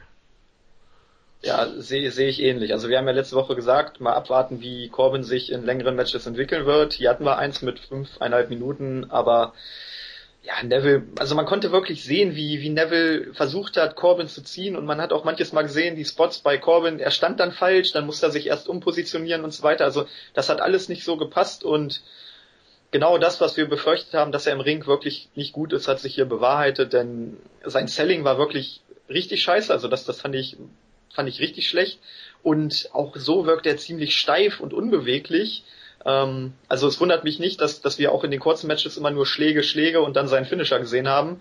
Denn was anderes kann er nicht. Und das hat, hat man hier leider deutlich gesehen. Ähm, einzig, wenn, wenn Neville mal Offensivaktion hatte, dann sah es einigermaßen gut aus oder dann war es zumindest solide. Aber sobald Corbin in der Offensive war, fand ich es wirklich grausam. Also das war auch nicht gut. Und ich sehe auch nicht, sehe Corbin auch nicht auf dem, auf dem Level von, von Roman Reigns oder, oder irgendeinem anderen Powerhouse, das dann im Main Roster mal richtig rocken wird. Also, ich, ich weiß nicht. Das einzige, was, was ich hier gut fand, ähm, auch wenn, auch wenn das Match keinen Sinn macht, aber man hat Corbin zumindest geschützt. Also man hat ihn nicht klar verlieren lassen gegen Neville, sondern hat es noch mit dem Eingriff gebuckt. Ähm, ja, jetzt wird Corbin Dempsey dann beim, beim Special ist ja No DQ Match, also vielleicht kommt Dempsey da ein bisschen besser zur Geltung, aber ansonsten müsste müsste Corbin Dempsey wieder auseinandernehmen und ihn schnell besiegen, ähm, ja, um die Fehde dann endgültig zu, zu beenden. Und wie gesagt, Dempsey ist tot, also das Match hat hat keinen Impact, keine Spannung mehr, aber es, es könnte halt dabei helfen, dann nochmal Corbin ähm, ja ein bisschen weiter aufzubauen. Es war halt auch Corbins, äh, ich, ich, ich glaube, ich, ich äh, steinigt mich, wenn es falsch ist. Es war, glaube ich, jetzt sein erstes Match gegen gegen ein äh, gegen einen Main Eventer, also Main Eventer von der von der von NXT eben. Ähm, und natürlich, der ist ja nun auch noch nicht so lang dabei und man sollte ihm wirklich die Zeit geben, irgendwie sich, sich zu entwickeln. Gerade so Sachen wie, wie das Selling und äh, die Positionierung in Matches, das ist ja alles eine, eine reine Sache von, von Routine irgendwann auch. Und wenn, wenn die Sachen bei ihm stimmen, dann ein guter Squasher oder sowas, sowas wie Goldberg in der Richtung kann das werden, weil von der Statur und vom, vom Look her passt es eigentlich wunderbar. Und äh, ich, ich weiß nicht, irgendwie hat der was, was, was, äh, wo ich sage, das, das gucke ich mir gerne an, allerdings nicht in einem fünfeinhalb Minuten Match. Äh, und von daher, da, da muss irgendwie mehr kommen. Ja, ich, also ich, ich finde ich finde ihn auch irgendwie cool, aber wie gesagt, also wenn er im Ring ist, gerade gerade bei diesem Match ist mir das halt aufgefallen, dass dass ich nach 30 Sekunden keinen Bock mehr habe und das habe ich auch davor schon gesagt, seine Matches sind cool, solange sie wen, äh, kürzer als 30 Sekunden gehen, aber sobald sie länger als 30 Sekunden gehen, ähm, ja, fängt er irgendwie an zu nerven und genau das Gefühl hatte ich hier. Deshalb, also auch das, auch dieses, dieses Segment beziehungsweise dieses Match der Show, ähm, ja, fand ich jetzt nicht so berauschend. Also grundsätzlich haben wir, haben wir in, im Bereich schon geschrieben, dass es eine gute Show war, aber wenn man jetzt so die einzelnen Segmente mal betrachtet, ähm, ja, dann, dann gibt's doch einige Minuspunkte, wie auch schon in, in der letzten Woche. Ja, aber äh, wie gesagt, äh, man muss eben abwarten, wie es weitergeht. Man, man sollte Corbin jetzt halt nicht, nicht zu, zu sehr pushen. Äh, den Fehler darf man nicht machen. Man sollte ihm die Zeit geben. Äh, dann, dann könnte es eventuell noch was werden. Aber wenn man, wenn man ihn jetzt gleich pusht, ganz nach oben äh, in NXT, dann sehe ich da ehrlich gesagt schwarz. Ja, gut. Ähm, dann ging es weiter mit einem Interview von Sami Zayn. Ähm, ja, er hat es eigentlich relativ kurz und knapp gesagt. Er hat einfach gesagt, dass er Kevin Owens kennt, dass er genau weiß, was, was seine, seine Beweggründe waren und dass er ihn beim NXT Special ja, in Grund und Boden prügeln wird. Das ist auch genau richtig so. Das hat, hat, äh, das ist ein Fehler, den die WWE oft macht, dass man, dass man die beiden, man hält sie im Moment so ein bisschen, klar, bei der Vertragsunterzeichnung müssen sie beide dabei sein, aber dass man sie jetzt noch nicht aufeinandertreffen lässt und sowas, äh, das, das hat alles schon was. Und äh, das, das ist so baut man ein Match vernünftig auf. Und äh, das, das bringt Impact in die Sache rein, weil man gespannt ist darauf, was, was beim, was beim Match dann an sich passiert. Ja, vor allem ist es ja auch das, was, was wir letzte Woche schon gesagt haben. Man, man muss es auch gar nicht machen, weil die Vorgeschichte der beiden, die ja später dann in diesem Hype-Video, was, was ich äh, klasse fand, da nochmal zusammengefasst wurde, ähm, das, das reicht ja schon. Die Vorgeschichte ist, es spricht so für sich, dass man da gar nicht, gar nicht mehr viel machen muss. Im Gegenteil, man macht vielleicht sogar dann was kaputt, wenn man jetzt noch irgendwie die beiden in Tag Team Matches oder so stecken würde. Also wirklich einfach voneinander fernhalten, die beiden erzählen über ihre Geschichte und ähm, das reicht dann auch. Und genau das war hier der Fall. Es war, war ein kurzes Interview. Sami Zayn hat ähm, hat seinen Punkt gut rübergebracht, fand ich. Also es war ein gutes Interview von ihm und es war halt kurz, knapp und auf den Punkt. Besser geht's nicht. Genau. So, dann drittes Match. Es war ein Diven-Match zwischen Bailey und Becky Lynch, das Bailey gewinnen konnte nach dem Belly to Bailey, äh, nach dem, heißt es Belly, Bailey to Belly oder Belly to Bailey? Äh, Bailey to Belly, ne? Ja, ich glaube, ich glaube ja. Ja, weil, weil ähm, bei uns im Board stand es nämlich andersrum. Na, ist auch egal. Also technisch ist es ein Belly-to-Belly-Suplex. Ähm, ja, und kurz zuvor hat Sasha Banks Becky Lynch wieder zurück in den Ring gerollt, nachdem die nicht mehr weitermachen wollte. Vier Minuten 17. Äh, man, man baut das, man baut das Match halt äh, ganz gut auf. Äh, ich, ich, weiß nicht, das, das, äh, auch das Ende dann, das Match war halt, ja, es ist ein solides Steven-Match im Prinzip. Äh, Beck, äh, Bailey ist noch ein bisschen, bisschen grün hinter den Ohren, möchte ich fast sagen äh, hat man hat oft ein bisschen das Gefühl, dass sie ein bisschen nervös ist teilweise, äh, aber an sich die Story ist halt wunderbar aufgebaut im Prinzip, dass äh, die die Spannung zwischen zwischen Becky Lynch und äh, Sasha Banks sind sind wunderbar, die werden werden beim Match da dann auch für für eine Kontroverse sorgen und sowas und so baut man im Prinzip ein Diven-Match vernünftig auf und nicht, wie man es gerade wieder bei der WWE sieht, dass Page dann plötzlich wieder im Titel geschehen ist, nachdem sie monatelang völlig weg war. Ja, ich, ich fand generell dieses Match, wir haben ja letzte Woche das Tag Team Match ähm, ziemlich hart kritisiert, aber ich fand das hier war deutlich besser. Also ähm, natürlich, es waren noch keine Botches dabei, aber Bailey hat hier eine deutlich bessere Leistung gezeigt. Und ich fand es generell cool, dass beide sich ähm, so kurz vor dem Special dann mal richtig in Anführungszeichen verletzen wollten, denn sie haben ja beide immer die die Beine der Gegnerin bearbeitet und das zeigt ja auch einfach, dass sie dass sie schon mal vorausgeblickt haben und sich gesagt haben, hey, wenn ich jetzt irgendwie das Bein bearbeite, dann ähm, ja, dann kann sie vielleicht in einer Woche nicht richtig antreten und dann steigen meine Siegchancen. Also das fand ich echt gut und wie du selbst gesagt hast, der Streit zwischen Banks und und Lynch wird weiter aufgebaut und generell haben wir halt jetzt die Konstellation, dass es keine Allianzen mehr gibt. Ähm, ja, Bailey und Charlotte haben sich ja schon schon vor längerer Zeit getrennt und jetzt auch die beiden. Also es sind einfach alle vier haben kein, haben keine Allianz mehr, haben Streit miteinander. Das, das passt schon. Also ich bin richtig gehypt auf das Match. Es gibt, es gibt eine Vorgeschichte und das ist, das ist das, was in der in Main Roster ganz oft fehlt, dass man einfach eine, eine gewisse Vorgeschichte hat und weiß, dass die jetzt nicht nicht einfach stumpf in ein Match geschmissen wurden. Äh, das, das ist ganz nett. Und äh, ich muss ja zu meiner Schande gestehen, ich, ich skippe ja immer die Entrances etc. Und äh, ich habe heute das erste Mal die, das, das Entrance-Theme von, von Charlotte gehört. Das ist ja großartig. Ja, es erinnert einfach an, an Ric Flair. Da das ist ja einfach nur ja? so ein geiler, geiler äh, Remix von, von Ric Flairs von Ric Flairs Musik, das ist ja, ist ja wunderbar. Und äh, auch das, das, das war wichtig, dass Charlotte auch nochmal als, als Championess dann rausgekommen ist und äh, äh, schön war auch wie, ich weiß nicht, ob du das so wahrgenommen hast, aber Bailey stand ja am Ende dann irgendwie zwischen den Fronten äh, so ein bisschen alleine da, Charlotte als Championess und die beiden äh, Becky Lynch und Sasha Banks im Ring zusammen. Und äh, Bailey stand dann so ein bisschen auf der Rampe, so ein bisschen alleine und verloren. Also es ist schon alles, alles sehr gut und durchdacht aufgebaut. Ja, generell, ich glaube auch, dass Bailey das machen wird, weil sie hat, ich habe es ja letzte Woche schon gesagt, sie hat so ein bisschen die die Sami Zayn Story aktuell und nachdem sie schon so oft die Chancen hatte und immer es nicht geschafft hat, glaube ich, dass sie es diesmal schaffen wird. Denn ähm, ja, Charlotte wird mit Sicherheit danach ins Main Roster hochgehen und Banks und Lynch haben ja jetzt schon Streit miteinander, von daher könnte man die Fehde ja perfekt dann fortsetzen und Bailey den Titel geben, ne? Ja, ja das klar. wird alles perfekt passen. Also Bailey hat's hat's finde ich auch finde ich auch verdient, weil die hat äh, war am Anfang war das teilweise wirklich wirklich im, also die hat eine richtig gute Entwicklung genommen jetzt bei NXT insgesamt. Wenn ich da noch an die Anfangszeiten denke, da waren ganz viele Botches dabei, die einfach durch das, durch Nervosität irgendwie hervorgerufen wurden und das ist bei ihr jetzt inzwischen fast gar nicht mehr und äh, deswegen, also ich, ich würde ihr das total gönnen. Ja, das, das, das finde ich auch so, so genial, auch an Bailey, an Sami Zayn, das sind einfach Leute, denen gönnst du das auch, ne? Das sind jetzt keine Babyfaces, wo du, wo du weißt, oh, die Offiziellen haben jetzt entschieden, dass dass die den Titel gewinnen und wir müssen jetzt jubeln, sondern es ist auch so, so du hast eine emotionale Beziehung zu denen, weil, weil die halt so oft gescheitert sind und du, du fieberst immer mit denen mit und jetzt ähm, gewinnen sie dann endlich den Titel.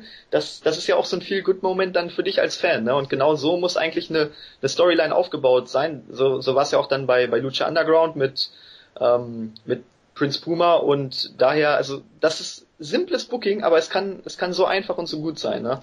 Ich hatte, hatte meinen, meinen größten Markout-Moment, glaube ich, als, als, als Fan vom Wrestling, als Sami Zayn den Titel gewonnen hat. Also, weil, weil ja aus sich da schon wieder angedeutet hatte, dass er nicht mit dem Titel zuschlägt und bla blub. Und äh, da hatte ich wirklich einen kleinen Markout. Also das war wirklich so, solche, ja, bei, bei, solche Sachen, für solche Sachen guckt man sich Wrestling an letztendlich. Genau, genau, und, bei, äh, bei mir war es ähnlich. Also ich bin auch bei mir hier im Zimmer rumgesprungen wie, wie ein kleines Kind um vier Uhr morgens. Also ähm, ja, ich habe das auch richtig gefeiert und deshalb, wie gesagt, man kann, man kann noch Mark sein irgendwie, ne? Aber es, es muss halt passen und hier zum Beispiel würde es wieder passen, dass ich dann bei dem Match wie ein Verrückter mit Bailey mitfieber und mich dann richtig freuen würde, wenn sie nächste Woche den Titel gewinnen wird. Genau, sehe ich ähnlich. Jawohl, so, dann ging es weiter mit Kevin Owens, der war auch zum Interview backstage und ähm, ja, äußerte sich genau wie Sami Zayn zum Match in der kommenden Woche äh, hat nochmal gut den Titel overgebracht, hat gesagt, dass es nichts Persönliches ist, dass es nur um den Titel geht, wobei ich einfach der Meinung bin, dass, dass das nicht stimmt. Also wenn man die Vorgeschichte der beiden kennt, dann weiß man ganz genau, dass es auch was Persönliches ist. Aber ähm, ja, war auch kurz, knapp auf den Punkt. Wie gesagt, die beiden Interviews gingen vielleicht insgesamt zwei Minuten und habe ich mehr gehypt als eine 15-minütige Promo bei, bei Raw. Und vor allem haben sie den Titel dermaßen wertvoll gemacht. Äh, also gerade gerade Kevin Owens, der hat in den in den letzten Wochen ja den Titel so dermaßen overgebracht, der hat richtig Wert und das ist in der WWE halt irgendwie selten. Also wenn du dir die gerade so die Midcard-Titel anguckst in der WWE im Main Roster, das ist ja, die, die sind ja nur Deko, die sind ja nichts wert. Und der NXT-Titel ist, ist gerade das begehrteste Stück Gold in der ganzen WWE. Den will jeder haben und genau so baust du sowas auf. Ja, aber auch da siehst du wieder, es kann so einfach sein. Ne? Guck mal, er, er hält eine 30 Sekunden Promo, sagt, er will den Titel, er ist heiß drauf, das ist sein sein Lebensziel, wo er 14 Jahre drauf hingearbeitet hat, das, das sagt er dann später in der Promo auch noch.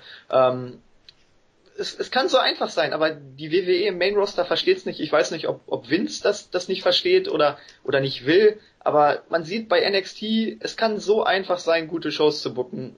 Ich verstehe nicht, warum man das im Main Roster nicht hinkriegt. Apropos einfach aufzubauen. Das Debüt von Solomon Crow? Aha. Überragend, ne? Siehst du, zwischen uns die Chemie stimmt einfach. Ähm, ja, genau. Was für eine Überleitung. Dann gab es nämlich wieder mal kurze Aussetzer beziehungsweise technische Schwierigkeiten und es gab wieder eine Einblendung zum Debüt von Solomon Crow. Also ich gehe davon aus, dass er jetzt in der kommenden Woche debütieren wird. Nur habe ich keine Ahnung, wie er debüt äh, debütieren wird. Ich auch nicht, aber ich finde, das macht's ehrlich gesagt umso spannender. Äh, es ist nicht wirklich vorauszusehen und ich bin ehrlich gesagt gehypt, weil ich auf, auf Solomon Crow einfach dermaßen gespannt bin. Und äh, ich meine, es ist ja relativ deutlich, dass man dann auch dieses dieses Gimmick durchzieht, was was jetzt ja schon länger irgendwie im Gespräch ist. Und äh, also ich bin da bin da wirklich gespannt drauf und äh, hoffe einfach, dass das mit richtig dickem Impact durchgezogen wird, weil da da bin ich wirklich gehypt drauf. Ja, wie, wie gesagt, also ich freue mich auch extrem, aber es kommt halt darauf an, auch was man mit ihm macht. Also ich gehe davon aus, dass es auf jeden Fall gut wird, aber ähm, ja, ich hatte ja lange Tyler Breeze auf dem Zettel, ne, weil der ja auch so so ein bisschen in der Luft hing, aber da kommen wir ja später noch zu. Ähm, der hat ja jetzt einen neuen Fädenpartner gefunden, deshalb weiß ich jetzt überhaupt nicht, wo wo das mit Crow hinführen wird, aber mal gucken. Also ich ich freue mich auch drauf und bin sehr gespannt, wo das dann hinführen wird. Na, na der der Crow macht doch Musik, oder? äh, nee, ich lasse es mal. hm. Hm. Ähm, ja, dann gab's noch eine Einblendung, denn es wird bei Takeover auch ein Tag-Team-Titel-Rematch geben zwischen Wesley Blake und Buddy Murphy, also unseren beiden Freunden, und den Lucha Dragons. Ja, ähm, ja, es ist halt irgendwie, wir haben es ja letzte Woche schon gesagt, die beiden haben haben null null äh, null Gesicht irgendwie, nicht so wirklich einen Charakter, den man aufgebaut hat. Äh, ein Heel-Turn gab's jetzt auch noch nicht. Und letztendlich hat man einfach nur das Rematch gebuckt. Und äh, ah, ich weiß nicht. Ich glaube, das könnte ein kleiner Flop werden. Ja, wie gesagt, also ich bin ich bin auch kein großer Fan von von Blake und Murphy. Das ist sind wirklich, die wirken auf mich einfach wie zwei Geeks und ähm, dadurch, dass sie aber wie zwei Geeks wirken, finde ich sie irgendwie schon wieder interessant, ne? Weil, weil du eigentlich noch überhaupt nichts über die beiden weißt und auch noch nicht so richtig weißt, wie sind sie im Ring, was haben sie drauf. Deshalb, ich, ich weiß nicht, also ich bin irgendwie gespannt, mal zu sehen, wie, wie die beiden sich jetzt entwickeln werden.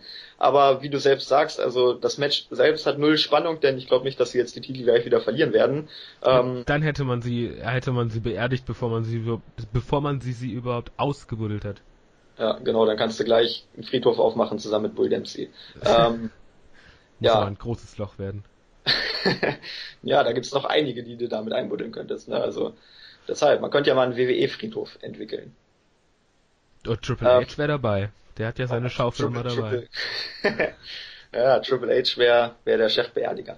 Ähm, ja, ansonsten zu, dem, zu dem Match gibt's gibt's halt nicht viel zu sagen. Es gibt keinen richtigen Aufbau gibt einfach nur das Rematch. Ich, ich glaube ja, dass da irgendwas passieren wird, vielleicht mit einem Heel-Turn, dass, dass Blake und Murphy unfair gewinnen werden und dann so ein bisschen Heel-Turn, weil momentan hängen sie noch ziemlich in der Luft. Aber ich bin mal gespannt, wie das, wie das ausgehen wird. Ja, oder Callisto und ähm, Sin, Cara äh, trennen sich dann jetzt. Äh, ich, ich weiß, ich habe ich hab das nur am Rande mitbekommen. Was für ein Gimmick war für, war für Callisto mal geplant? Es, es war ich, ich, ich habe keine Ahnung. Es war irgendein total ekelhaftes, das hat man inzwischen, glaube ich, verworfen, da bin ich ganz froh drüber. Aber ich kann mir auch vorstellen, dass die beiden, dass die beiden den Split durchziehen und Callisto dann jetzt so langsam ins, ins Main Roster dann hochgeht. Ja, aber wie, wie, wie will man das denn machen? Willst du ihn Heel turn lassen? Also das, das passt ja nicht zu ihm, finde ich, ne? Ja, aber irgendwas, irgendwas muss man ja machen.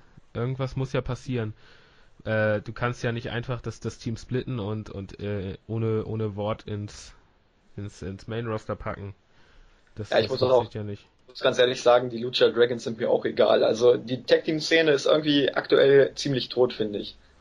Ja, aber also Callisto ist, ist halt äh, das, wenn man das richtig aufbaut und so, klar, es wird nie wieder sowas wie, wie Rey Mysterio geben, aber äh, als habe ich es gefunden hier. Callisto sollte mal als schwuler Hairstylist auftreten.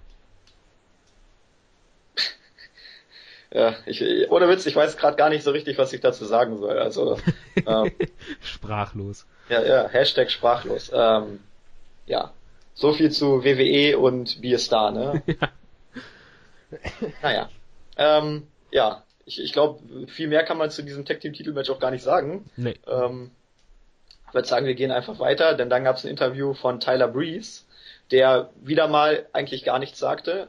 Ähm, er, er sagte einfach, dass er das, das, das Turnier weiter verfolgen wird und damit war das Interview vorbei. Also ähm, ich will nicht sagen Zeitverschwendung, weil danach baut es ja noch etwas auf, aber zu dem Zeitpunkt habe ich mich echt gefragt, was soll dieser Mist? Ähm, also er, er hat wirkte da ja schon schon sehr frustriert. Ähm, und äh, letztendlich Tyler Breeze ist, er hat das gleiche gesagt wie in der letzten Woche auch. Nur hat er diesmal, wie wir ja später dann noch äh, erfahren werden, äh, Taten darauf folgen lassen. Und äh, ja, genau. Also letztendlich, ja, es war das gleiche Interview wie letzte Woche. Wirkte leicht frustriert und daher kann man sich dann auch erklären, warum das dann, äh, warum dann später noch das passiert ist, was passiert ist.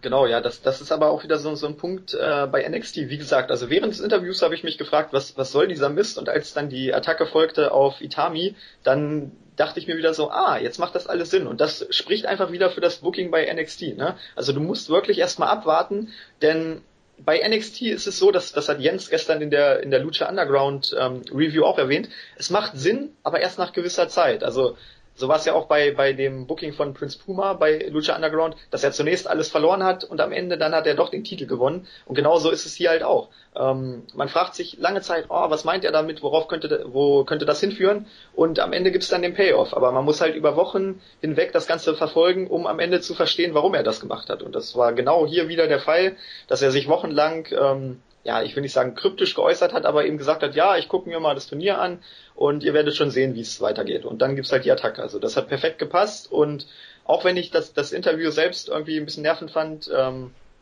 ja, da, am Ende macht es halt Sinn und daher war das, war das schon gut. Genau. So, dann sind wir auch schon beim Main Event. Finn Baylor gegen Hideo Itami ähm, das Match wurde gewonnen von Baylor nach dem Double Stomp in 11 Minuten und 15. Boah, ist das großartig. Äh, ich, ich, ich liebe, liebe diese Konstellation jetzt schon und äh, es, es wird einfach, äh, wird einfach, denke ich, wenn sie die Fehde gut aufziehen, dann äh, nach, nach dem Pay-Per-View, äh, nach dem Special Event, äh, wird es ja wahrscheinlich weitergehen zwischen den beiden irgendwie. Oder, oder Tyler Breeze mischt sich da noch mit ein. Äh, das Match war großartig. Es gab am Anfang, ich, ich, ich glaube, es gab von jeweils von einem äh, einen Botch, relativ weit am, relativ am Anfang. Aber ansonsten sind die beiden halt einfach saustark im Ring und äh, dass, dass äh, Itami jetzt schon wieder den, den Go-to-Sleep ange, angedeutet hat. Äh, irgendwie hat es geschrieben, es, es wird zum Running Gag und äh, ja, letztendlich, es, es ist ja eine Erfindung von, von ihm. Also es ist ja, das hat, hat Punk ja auch oft genug gesagt. Er hat es ja bei ihm abgeguckt und äh, von daher, ich wüsste nicht, warum man ihn das nicht zeigen lassen sollte. Ja, aber ganz ehrlich, ich, ich glaube, auch da hat das Ganze wieder einen Sinn. Also ich glaube, dass Itami, wenn er irgendwann mal den, den Titel gewinnen sollte, dann gewinnt er ihn mit dem GTS. Meinst und dann du? zeigt er ihn noch zum ersten Mal. Das wäre nämlich dann so der perfekte Payoff wieder ähm, dieser ganzen Story. Also ich glaube, wenn, wenn er den Titel gewinnen sollte, dann hat das auf jeden Fall was mit dem GTS dann zu tun. Das, das wäre natürlich geil. Gut, das, das wäre schon, das wäre schon ganz cool. Also das, äh, äh, genau. Also ich, ich weiß nicht, einer von beiden blutete dann irgendwann. Ich glaube, äh, glaube äh, Baylor blutete ja. aus dem Mund nach einem Dropkick von von Itami irgendwie. Der hat auch gesessen. Ey. Der hat richtig gesessen und äh, das, das sah auch echt unschön aus. Aber allgemein, das muss man halt, muss man halt echt mal sagen, die Aktionen von denen, die haben eine dermaßen Power dahinter. Also wenn die, wenn, wenn, wenn, wenn Baylor diesen Dropkick zeigt, dann fliegt plötzlich, also den Running Dropkick, dann fliegt äh, Itami plötzlich mit einem Karacho in die Ringecke rein. Äh, das, das ist irre. Also die haben so einen Impact, diese Match, dieses, das hatte so einen Impact, das hat richtig Spaß gemacht, dazu zu gucken. Ja, das, das ist aber auch wieder Selling. Ne? Also wie gesagt, was, was macht einen guten Wrestler aus? Es geht nicht nur um Moves, es geht auch, wie verkaufe ich Moves, wie, wie positioniere ich mich im Ring, damit das alles stimmig wirkt. Und genau das war eben ähm, bei, bei Baron Corbin zum Beispiel nicht der Fall. Bei ihm wirkte das alles unstimmig und auch ein bisschen unsauber. Und hier war es halt ähm, war es perfekt. Also das, das Chain Wrestling zu Beginn, wo sie sich immer ausgekontert haben, das fand ich überragend. Das war wirklich Weltklasse. Und auch danach haben die sich einfach die Burner eingeprügelt bis zum Umfallen. Also das, das war einfach genial.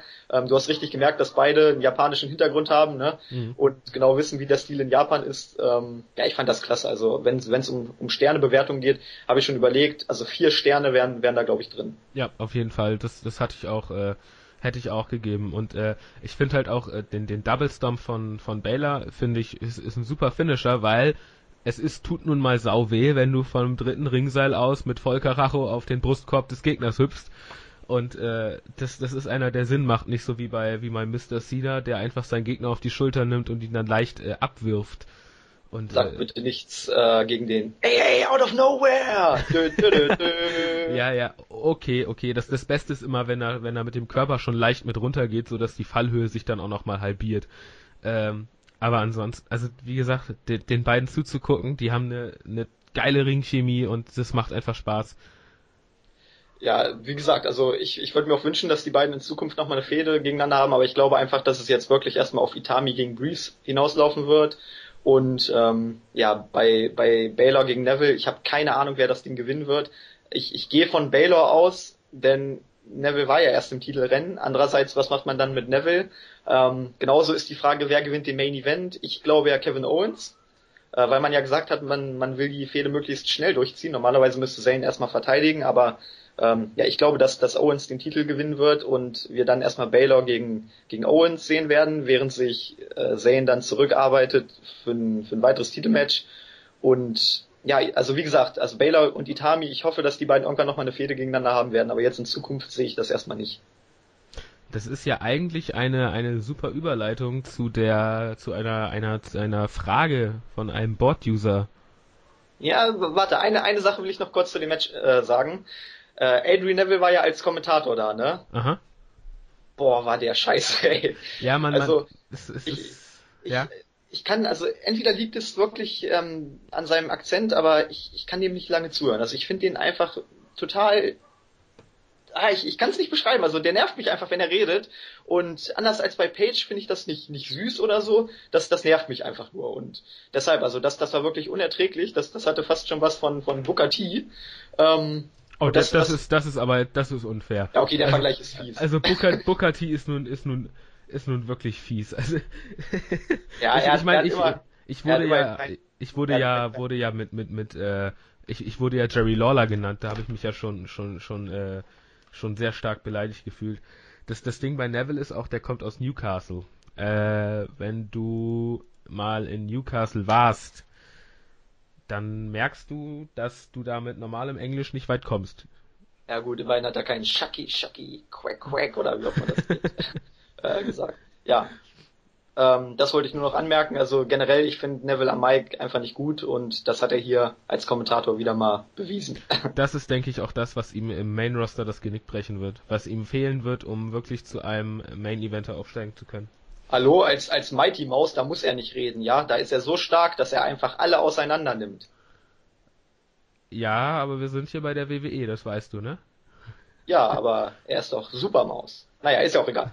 Ähm, kommen wir zum, zum in Anführungszeichen Main-Segment, ähm, dem Hype-Video zwischen Sami Zayn und Kevin Owens, das einfach nochmal ähm, die Fehde zusammenfasste und die beiden haben in diesem Video auch nochmal ein paar Aussagen getätigt. Ich fand das einfach awesome. Das hat bei mir nochmal Gänsehaut ausgelöst und jetzt freue ich mich einfach wie Bolle auf dem Main-Event. Ja, muss man, denke ich, auch nicht viel zu sagen. Angucken, Gänsehaut kriegen, sich auf den Main Event freuen und einfach nur gehypt sein. Also das, das, ich meine, die WWE hat ja, hat ja nun wirklich bewiesen, dass die solche Videos äh, perfekt drauf hat. Und das ist mal wieder ein wunderbares Beispiel dafür. Und da muss man nicht viel zu sagen, das sollen, sollen sich die Leute einfach angucken und äh, genießen und sich dann auf das Main Event freuen. Ja, vor allem der, der Vorteil ist auch, du hast bisher keine Spoiler gehabt, du, du hast keine Pläne für die Zukunft. Also es ist wirklich 50-50. Ich habe keine Ahnung, wer das Ding gewinnen wird. Wie gesagt, eigentlich müsste Zayn gewinnen, aber Owens hat eigentlich auch durch seinen Push jetzt irgendwie, er, er muss eigentlich auch gewinnen, weil er sonst erstmal wieder ein bisschen, bisschen runterfällt im, im Ranking, sage ich mal, des, des NXT-Rosters und deshalb, also ich bin total gespannt, wie, wie die WWE das lösen wird und wer sich da letztendlich durchsetzen wird. Dass das Match klasse wird, ich denke, das steht außer Frage, das werden die meisten wissen, aber ich bin auf das Booking gespannt. Ich auch. Also es ist, äh, ist ja nun, ist ja auch immer noch eine Geschichte, wie es dann, wie das Match dann verläuft und so weiter und äh, man, man kann sich da ja viel offen halten. Allerdings äh, glaube ich nicht, dass Owen schon gewinnen wird. Ja, gut, dann ist natürlich auch die Frage, wie man es bookt. Also ich kann mir auch vorstellen, dass es vielleicht dann irgendwie einen DQ-Finish gibt, dass, dass er ihn Ah, ah, Also nein. ich sag mal, wenn es wenn es nicht wenn es nicht WWE wäre, ähm, ja, dann würde ich sagen, am Ende haut er ihn mit einem mit einem Package Pile Driver durch zwei Stühle, aber das glaube ich bei WWE eher nicht. Von daher, ähm, ja, mal sehen. Also ich, ich kann, ich weiß nicht genau, wie es ausgehen wird. Also ich, ich glaube, dass Owens das Ding gewinnen wird, weil äh, ein anderes Finish würde mir jetzt nicht direkt einfallen und die Q wäre echt ein bisschen, ein bisschen lau. Aber mal gucken. Ja, aber das ist ja das ist ja das Schöne an dem Match. Es, es kann alles passieren und äh, wir sind, ich, ich bin das erste Mal wirklich wieder richtig gespannt auf, auf den Ausgang eines Matches, weil man halt so gar nichts weiß. Ja, das, das ist, man kann wieder Fan sein, ne? Du musst gar nicht groß über Booking nachdenken, du kannst einfach gucken und dich freuen, wenn Sami Zayn gewinnt, dich freuen, wenn Kevin Owens gewinnt und wenn das Match geil wird. Ja, das ist ja das Geile. Ich, ich würde es beiden gönnen. Also ich würde mich für beide freuen und das ist das Schöne. Äh, von daher, ich, ich hoffe einfach auf ein saustarkes Match. Das wird's werden bei den beiden. Äh, das haben sie ja schon bewiesen, dass sie das können. Und äh, von daher wie gesagt, wenn, wenn ihr die, die alten Fäden noch nicht kennt, guckt euch das an bis zum, bis zum Special Event und hypt euch da noch mal ein bisschen mehr, weil das wird sau stark und äh, ich freue mich jedenfalls drauf. Genau, für alle Startseiten-User, ich hatte da auch, ähm, ich glaube vor zwei Tagen war das, äh, bei uns im Board nochmal die, die Videos gepostet vom, vom Ladder War, also guckt euch das Match an, das war wirklich einfach nur insane. Ähm, dieser Package Pile Driver von der Leiter durch die andere ja. Leiter war wirklich ähm, ja, einer der miesesten Moves, die ich, glaube ich, bisher generell im Wrestling gesehen habe. Ach stimmt, du hattest das nochmal, ich hatte es ja nur angesprochen, du hattest es dann ja nochmal gepostet, das YouTube-Video. Äh, ja, also ist wirklich saustark. Äh, bei dem, bei dem Pider Driver, da hatte ich wirklich so ein bisschen, huah. Wenn da was schief geht, dann kann das da ganz schnell übel enden, aber die beiden vertrauen sich halt einfach im Ring so dermaßen, dass solche Aktionen halt drin sind. Ja ich, ich bin generell gespannt, ob, ob das Match dann auch den, den Erwartungen gerecht werden kann, ne? Weil wenn du jetzt mal guckst, so der Fight Without Honor und dann der Leather War und dann hatten sie ja bei Showdown in the Sun 2012 ähm, auch noch ein Last Man Standing Match. Ähm, ich bin jetzt gespannt, wie man ein klassisches One-on-One-Match zwischen den beiden wird, ne? Weil bisher hatten sie nur Stipulation-Matches und die waren alle klasse, aber ich bin gespannt, ob die beiden das auch mal wirklich ganz klassisch ähm, als normales Wrestling-Match zeigen können. Ich denke schon. Ich, ich bin da fest von überzeugt, weil die beiden im Ring einfach dermaßen gut sind, äh, dass, dass, dass auf jeden Fall, äh, dass sie das auf jeden Fall hinkriegen. Ja, gut. Ähm, das war damit das Ende der Show. Wir, wir haben jetzt schon eine kleine Preview eigentlich gemacht, obwohl wir eigentlich vorhaben, noch eine aufzunehmen, aber ähm, ja, doppelt hält dann besser. Kommen wir zum Fazit. Dein Fazit zur Show? Eine äh, ne, ne gute Go-Home-Show. Äh, das das, das äh, Main-Event wurde super gehypt also wirklich richtig gut. Da, da kann man nicht, nichts besser machen im Prinzip. Äh, das Steven-Match wurde wirklich, ich, ich bin das erste Mal seit langem wieder auf ein Steven-Match gehypt, äh, weil das halt wirklich super aufgebaut wurde. Und auch sonst war es, äh, Solomon Crow äh, wurde wieder, wurde wieder äh, ge, gehypt ein bisschen und äh, ich denke, eine, eine 8 von 10 kann man geben. Ja, also das, das Problem ist einfach, die, die Show hat sich stetig gesteigert. Also der, der Opener, das, das Steven-Match zu Anfang, das war wie gesagt wirklich reine Zeitverschwendung, einfach nur Mist. Äh, die Zeit hätte man auch gut woanders investieren können. Dann haben wir gesagt, dass das Neville gegen Corbin war auch nicht so prickelnd, aber das war zu erwarten. Ähm, man hat versucht, das Beste draus, draus zu machen, also das war noch okay. Ähm, ja, und von da an wurde es dann besser. Das, das, die Interviews mit, mit Sami Zayn und Owens waren gut. Das, die, das Steven-Match mit Bailey und Becky Lynch war, war wirklich gut. Ähm, ja, der, der Main Event war dann wirklich einfach nur mega geil. Dazu hast du halt noch ein paar gute Storyline-Fortsetzungen gehabt. Tyler Breeze hat jetzt wieder was zu tun. Also es hat sich viel getan.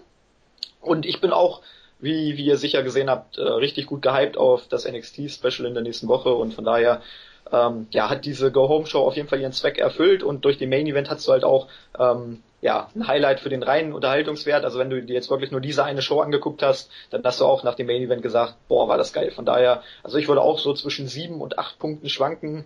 Ähm, ja, aber wenn ich das mal zum Beispiel mit Lucha Underground dann vergleiche, dann würde ich hier eher sieben Punkte geben. Aber dennoch, ich war gut, gut unterhalten und wie gesagt, die Go Home Show hat ihren Zweck erfüllt.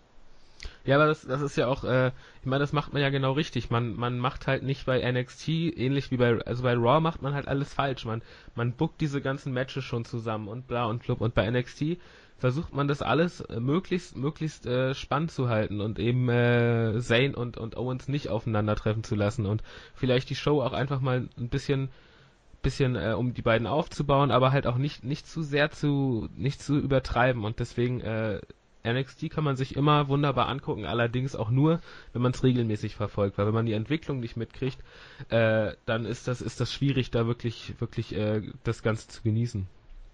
Ja, generell die die eine Stunde in der Woche, das das passt auch einfach. Du hast wirklich nur eine Stunde, wo du intensiv aufpassen musst. Da musst du aber auch aufpassen und ähm, ja, vergleich das mal mit drei Stunden Raw. Also du hast wirklich in dieser einen Stunde, musst du weniger Inhalt füllen und ähm, ja, das, das, das kommt dann einfach auch besser rüber. Es, es wirkt frischer, ähm, du bist nicht so übersättigt, du siehst die Superstars auch selten in Action. Also zum Beispiel erinnere dich mal zurück, wann hast du das letzte Sami Zayn Match bei, bei NXT gesehen? Jetzt mal Ausnahme dieses, das war ja kein richtiges Match, diese Attacke vor zwei Wochen.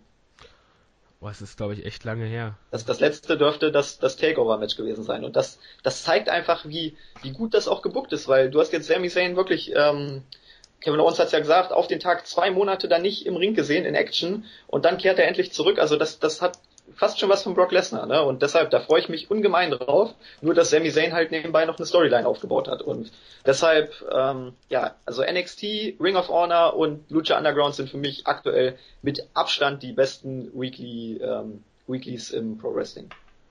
Ja, kann ich nur unterschreiben. Also da ist man immer, immer gut unterhalten und vor allem es, es ist auf Dauer auch nicht gut fürs Herz, wenn man sich immer Raw anguckt oder äh, wie ich äh, jetzt jetzt SmackDown mir immer mir einmal angucken darf. Aber ich darf dann ja danach auch über NXT reden, von daher es, es gleicht sich immer alles wieder aus. Genau. Für, für alle die, die von Raw jetzt richtig angepisst sind, ähm, wer keine drei Stunden Raw gucken will, guckt einfach ähm, die jeweils einstündigen Shows von, von NXT, Lucha Underground und ROH. Dann habt ihr auch drei Stunden gefüllt. Ich kann euch sagen, ihr seid deutlich glücklicher als nach drei Stunden Raw. Ja, also hier in Deutschland ist es ja, sind es ja nur, sind es ja glaube ich nur zwei Stunden, wenn es dann geschnitten und so kommt, aber trotzdem immer noch, also NXT eine Stunde, das ist On-Point-Unterhaltung und äh, das kann man sich wunderbar geben. Ja. Genau, so, dann sind wir mit der mit der reinen Review durch, aber wir haben natürlich noch ähm, User-Fragen von euch gekriegt. Wir hatten euch ja aufgefordert, in der letzten Woche uns Feedback zu geben. Das war wirklich positiv, durchweg. Ähm, dafür danke. Und ihr habt uns auch ein paar Fragen geschickt, auf die wir jetzt noch eingehen wollen. Ähm, auch, auch für die nächste Zeit könnt ihr uns immer weiter Fragen zur Show schicken, natürlich auch Feedback, wie euch das Ganze gefallen hat. Ähm, in dieser Woche haben wir drei Stück gekriegt von eine von Skeet, der hat gefragt, was haltet ihr eigentlich von Baron Corbin? Also ich kann mit dem gar nichts anfangen. Meiner Meinung nach ist er kein guter Wrestler, hat eine komische Figur und ist irgendwie langweilig. Ja, wir haben ja, haben das ja eben schon, schon, äh, schon ganz gut beleuchtet, denke ich. Also wir sind beide der Meinung, denke ich mal, dass, dass er immer noch, äh, er hat, er muss, entweder er entwickelt sich oder es wird, wird eben nichts. Und äh, von der Statur her finde ich ihn eigentlich, finde ich ihn eigentlich super. Also vom, vom Look her, der hat, hat eine gewisse Coolness. Allerdings ist er im Ring halt echt noch nicht wirklich das Gelbe vom Ei. Ja, also wir, wir haben es ja schon gesagt, das Einzige, was, was ihn wirklich auszeichnen könnte, wäre so, so der Goldberg-Charakter. Das, das zum Beispiel sage ich auch bei Roman Reigns. Wenn der wirklich rauskommen würde und einfach in 30 Sekunden seinen Gegner schlachten würde, ähm, ja, dann wäre ich zufrieden. Aber dadurch, dass er halt 15-minütige Matches bestreitet, was er nicht kann, ähm, ja, bin ich genervt. Und genau das gleiche ist bei, bei Corbin der Fall. Ich finde es cool, wenn er rauskommt und in 30 Sekunden den Gegner zerstört, aber fünf Minuten oder fünfeinhalb Minuten waren wirklich zäh und ähm, ja, fast, also besser als, als Adrian Neville geht's ja auch nicht mehr. Also du kannst jetzt auch nicht sagen, er braucht einen Gegner, der ihn zieht, weil wenn Neville das nicht kann, dann sehe ich bis auf Daniel Bryan gar keinen, der ihn da irgendwie durch ein Match ziehen kann. Ja, ich, also in der, in der Verfassung, wie er jetzt ist, würde das auch Daniel Bryan, glaube ich, nicht hinkriegen. Aber äh, vielleicht, äh, wir haben da ja schon drüber geredet, äh, von daher, ich denke, wir müssen da jetzt gar nicht gar nicht mehr so viel drüber reden. Wir wissen beide, wissen denke ich alle, dass, dass Baron Corbin noch, noch Entwicklungszeit braucht, gerade was, was, äh, was Timing angeht etc. und Selling. Ja, und dann, dann muss man gucken, wie sich das entwickelt. Genau, also ja, einfach abwarten, würde ich sagen. Wie gesagt, Stand jetzt ähm, ist mein, mein Fazit zu ihm eher negativ, aber wie gesagt, wir sind ja bei NXT, wir sind nicht im Main Roster und deshalb muss man den Jungs auch einfach noch ein bisschen Zeit geben. Ich meine, der ist jetzt gerade mal, ich glaube, zwei Monate oder drei Monate dabei, von daher, ähm, ja, gebt ihm Zeit, mal gucken, wie er sich entwickelt. Bei Big Man muss man ja generell mal ein bisschen abwarten. Genau. So, dann die zweite Frage von Asperger Crow. Ähm, Habt ihr nicht auch das Gefühl, dass Sami Zayn einfach wie ein totaler Übergangschampion wirkt? Ich deute diese Dinge ja oft falsch, aber auf mich wirkt es so, als wäre Zayn einfach nur dazu da, um den Titel an Owens abzugeben, der von den Offiziellen ja hoch gehandelt wird. Ähm, das, das ist schwierig. Da könnte man im Prinzip äh, einen Sami Zayn Podcast drüber machen, weil sich das ja so ein bisschen durchzieht bei ihm. Allerdings denke ich das nicht, weil er wird ja wird ja stark dargestellt. Also er wird ja wird ja nicht als der schwache Champ dargestellt, der jetzt immer auf der Kante steht zum Titelverlust, sondern er hat ja das Titelmatch quasi selber angesetzt, weil er, weil er weiß, dass er, dass er, ähm, dass er das schaffen kann. Und von daher, ich glaube, Er wird nicht als Übergangschamp dargestellt. Wenn er jetzt allerdings den Titel schon wieder verlieren sollte, hat es für mich einen faden Beigeschmack. Ja, wobei ich finde den, den Begriff Übergangschampion auch immer ziemlich, ziemlich fragwürdig. Also ein Übergangschampion, da, das ist eigentlich schon wirklich ein verheerendes Urteil für das Booking. Weil wenn du einen Übergangschampion hast, dann hast du im Booking irgendwas falsch gemacht. Und genau, ähm, genau das ist hier halt nicht der Fall. Also Zane hat ähm, nach einem überragenden Aufbau den Titel endlich gewonnen. Das, das war über Monate hinweg geplant. Und wenn sowas geplant ist, dann, dann ist es für mich kein Übergangschampion. Genauso, wenn er jetzt den Titel an Zane, äh, an, an Owens verlieren würde, dann hat das auch wieder einen, äh, einen Hintergrund. Also es ist nicht, ein Übergangschampion ist immer dann, wenn es irgendwie Probleme gibt, verletzungsbedingt, ähm, dass er durch Zufall irgendwie den Titel erhält. Aber es ist hier einfach nicht der Fall. Also da steckt überall ein Plan dahinter und von daher sehe ich Sami Zayn nicht als Übergangschampion. Okay. Ja, ansonsten die dritte Frage noch, das war jetzt keine direkte Frage, sondern mehr eine Kritik an, an unserer Kritik. Ähm, der User Moshpit hat auf der Startseite geschrieben, ähm, ich habe es ein bisschen um, umformuliert, damit es sich besser anhört. Ähm, er hat geschrieben, das Beste an der letzten NXT-Ausgabe war die Vertragsunterzeichnung zwischen Zane und Owens, hat das Ganze hinterfragt und meinte dann, ach du meine Fresse, das war doch bitte nur ein Scherz, oder? Äh, nee, war kein Scherz, weil es äh, eine richtig starke Vertragsunterzeichnung war und äh, Kevin Owens und Sami Zayn da einfach ein saustarkes Micwork abgeliefert haben und äh, auch William Regal das wunderbar durchgezogen hat. Und das war in der letzten Woche einfach das stärkste Segment und das äh, kann man, denke ich, weiter so stehen lassen. Ja, ähm, er hat Kevin Owens auch in dem Kommentar etwas, etwas abwertend bezeichnet. Also ich gehe einfach davon aus, dass er kein, kein Fan von Kevin Owens ist. Ähm, ja, also kann ich nicht verstehen. Wie gesagt, die, die WWE-Zuschauer werden ihn vielleicht noch nicht, wobei ich selbst WWE-Zuschauer kennen eigentlich ähm, Kevin Steen und El Generico, weil das ja wirklich so prägende, prägende Figuren im Indie-Bereich sind. Aber ähm, wer, wer ihn über, über Jahre hinweg verfolgt hat, der weiß genau, was, was Kevin Steen drauf hat. Und von daher finde ich diese Kritik wirklich schon ziemlich, ziemlich hart an der Grenze, denn ähm, ja, Kevin Owens steht eigentlich für Qualität. Und ich, ich persönlich verstehe nicht, wie man diesen Typen nicht mögen kann, denn er ist unterhaltsam, er hat ein hammergeiles Micwork, er ist im Ring für seine ähm, körperlichen Gegebenheiten, er ist ja jetzt, sage ich mal, nicht der, der schmächtigste, ähm, unglaublich beweglich, unglaublich schnell, führt seine Moves sauber aus und kann trotzdem auch ein richtig geiles Hardcore-Match wirken. Also ich, Kevin Owens ist einfach ein geniales Gesamtpaket und deshalb verstehe ich nicht, wie man, wie man den kritisieren kann.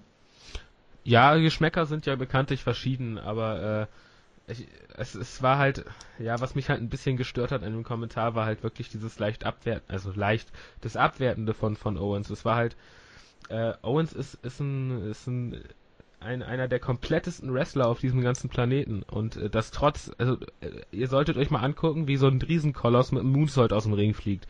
Äh, und das ist, das ist einfach mega beeindruckend. Äh, ich bin ein Riesenfan von ihm und bleib dabei. Also das war, das war das Stärkste an der, an der letzten NXT-Ausgabe ja, wie, wie gesagt, wir haben ja letzte Woche auch betont, dass, dass gerade so die, die Mimiken der beiden und wenn, wenn man eben die, die Hintergrundgeschichte kennt, wenn man dann in die Gesichter schaut und guckt, wie die beiden denken gerade, ähm, ja, das, das war einfach so awesome. Und ich, ich gehe davon aus, dass er die beiden vorher nicht, nicht sonderlich ausführlich verfolgt hat, dass er sich vielleicht auch mit der Feder nicht beschäftigt hat und deshalb das Ganze ein bisschen kalt auf ihn wirkte, aber wie gesagt, vor allem der die Hintergrundgeschichte und die Infos kennt, ähm, ja, für den war das einfach Gänsehaut pur und deshalb Deshalb bleibe ich auch dabei, dass das in der letzten Woche das beste Segment war und ähm, hätte es jetzt dieses unglaubliche Match zwischen Itami und, und Baylor nicht gegeben, dann wäre auch das, das Hype-Video beziehungsweise die Interviews zwischen den beiden wieder das Highlight dieser Ausgabe gewesen. Also wirklich die absolute Hammerfeder aktuell und ich würde mir einfach wünschen, dass sie wirklich noch lange, lange weitergeht.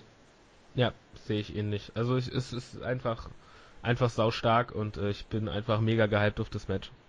Genau. Ja, das, das waren die Fragen, die wir bekommen haben. Wenn ihr weitere Fragen habt, wie gesagt, dann schickt sie uns, schreibt sie in die Kommentare hier, schreibt sie in die Berichte, in die Kommentare auf der Startseite im Board, je nachdem, was ihr wollt.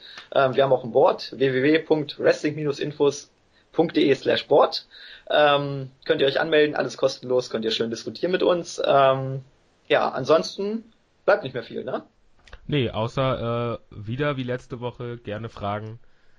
Ähm, genau. Und ja, genau. Ansonsten, äh, wir freuen uns wieder auf das Feedback. Das äh, war, war ja letzte Woche wirklich überragend und haben uns sehr drüber gefreut und äh, von daher äh, freue ich mich auf nächste Woche. Genau. Ähm, ja, kurz zur Info noch, wie gesagt, für, für die kommende Woche wollen wir vielleicht noch eine, eine Preview aufnehmen. Also ich, ich gehe davon aus, dass wir eine Preview aufnehmen. Ich bin auf jeden Fall dabei. Ähm, je nachdem müssen wir gucken, ob wir vielleicht eure Lieblinge Zekatech und JME dazu nehmen können. Ähm, das müssen wir abklären, aber es wird zu 99 Prozent eine Preview geben. Notfalls mache ich das auch alleine. Ähm, ich bin ja, dabei. Das, genau, siehst du, dann haben wir schon mal eine Preview. Also es wird in der nächsten Woche eine Preview geben, wahrscheinlich am ähm, am Mittwoch ist das Special, ne? Äh, ja, ich glaube ja. Dann denke ich mal, wird sie vielleicht Mittwochmorgen kommen, weil Dienstag kommt ja die Raw Review. Müssen wir gucken, wie wir das managen, aber ihr könnt auf jeden Fall Mittwoch dann reinschauen, dann wird die Preview auf jeden Fall da sein. Genau. Genau, so. Ähm, dann bedanke ich mich bei dir mal wieder, es hat Spaß gemacht. Auf jeden Fall, auf jeden Fall. Äh, NXT ist halt immer, kann man immer schön drüber reden, weil man sich halt auch mal freuen kann. Genau. Da sieht man, dass Wrestling doch noch geil ist. Ja, ähm, ja, genau. Und dann hören wir uns zur Preview in der kommenden Woche wieder. Ich verabschiede mich. Ciao.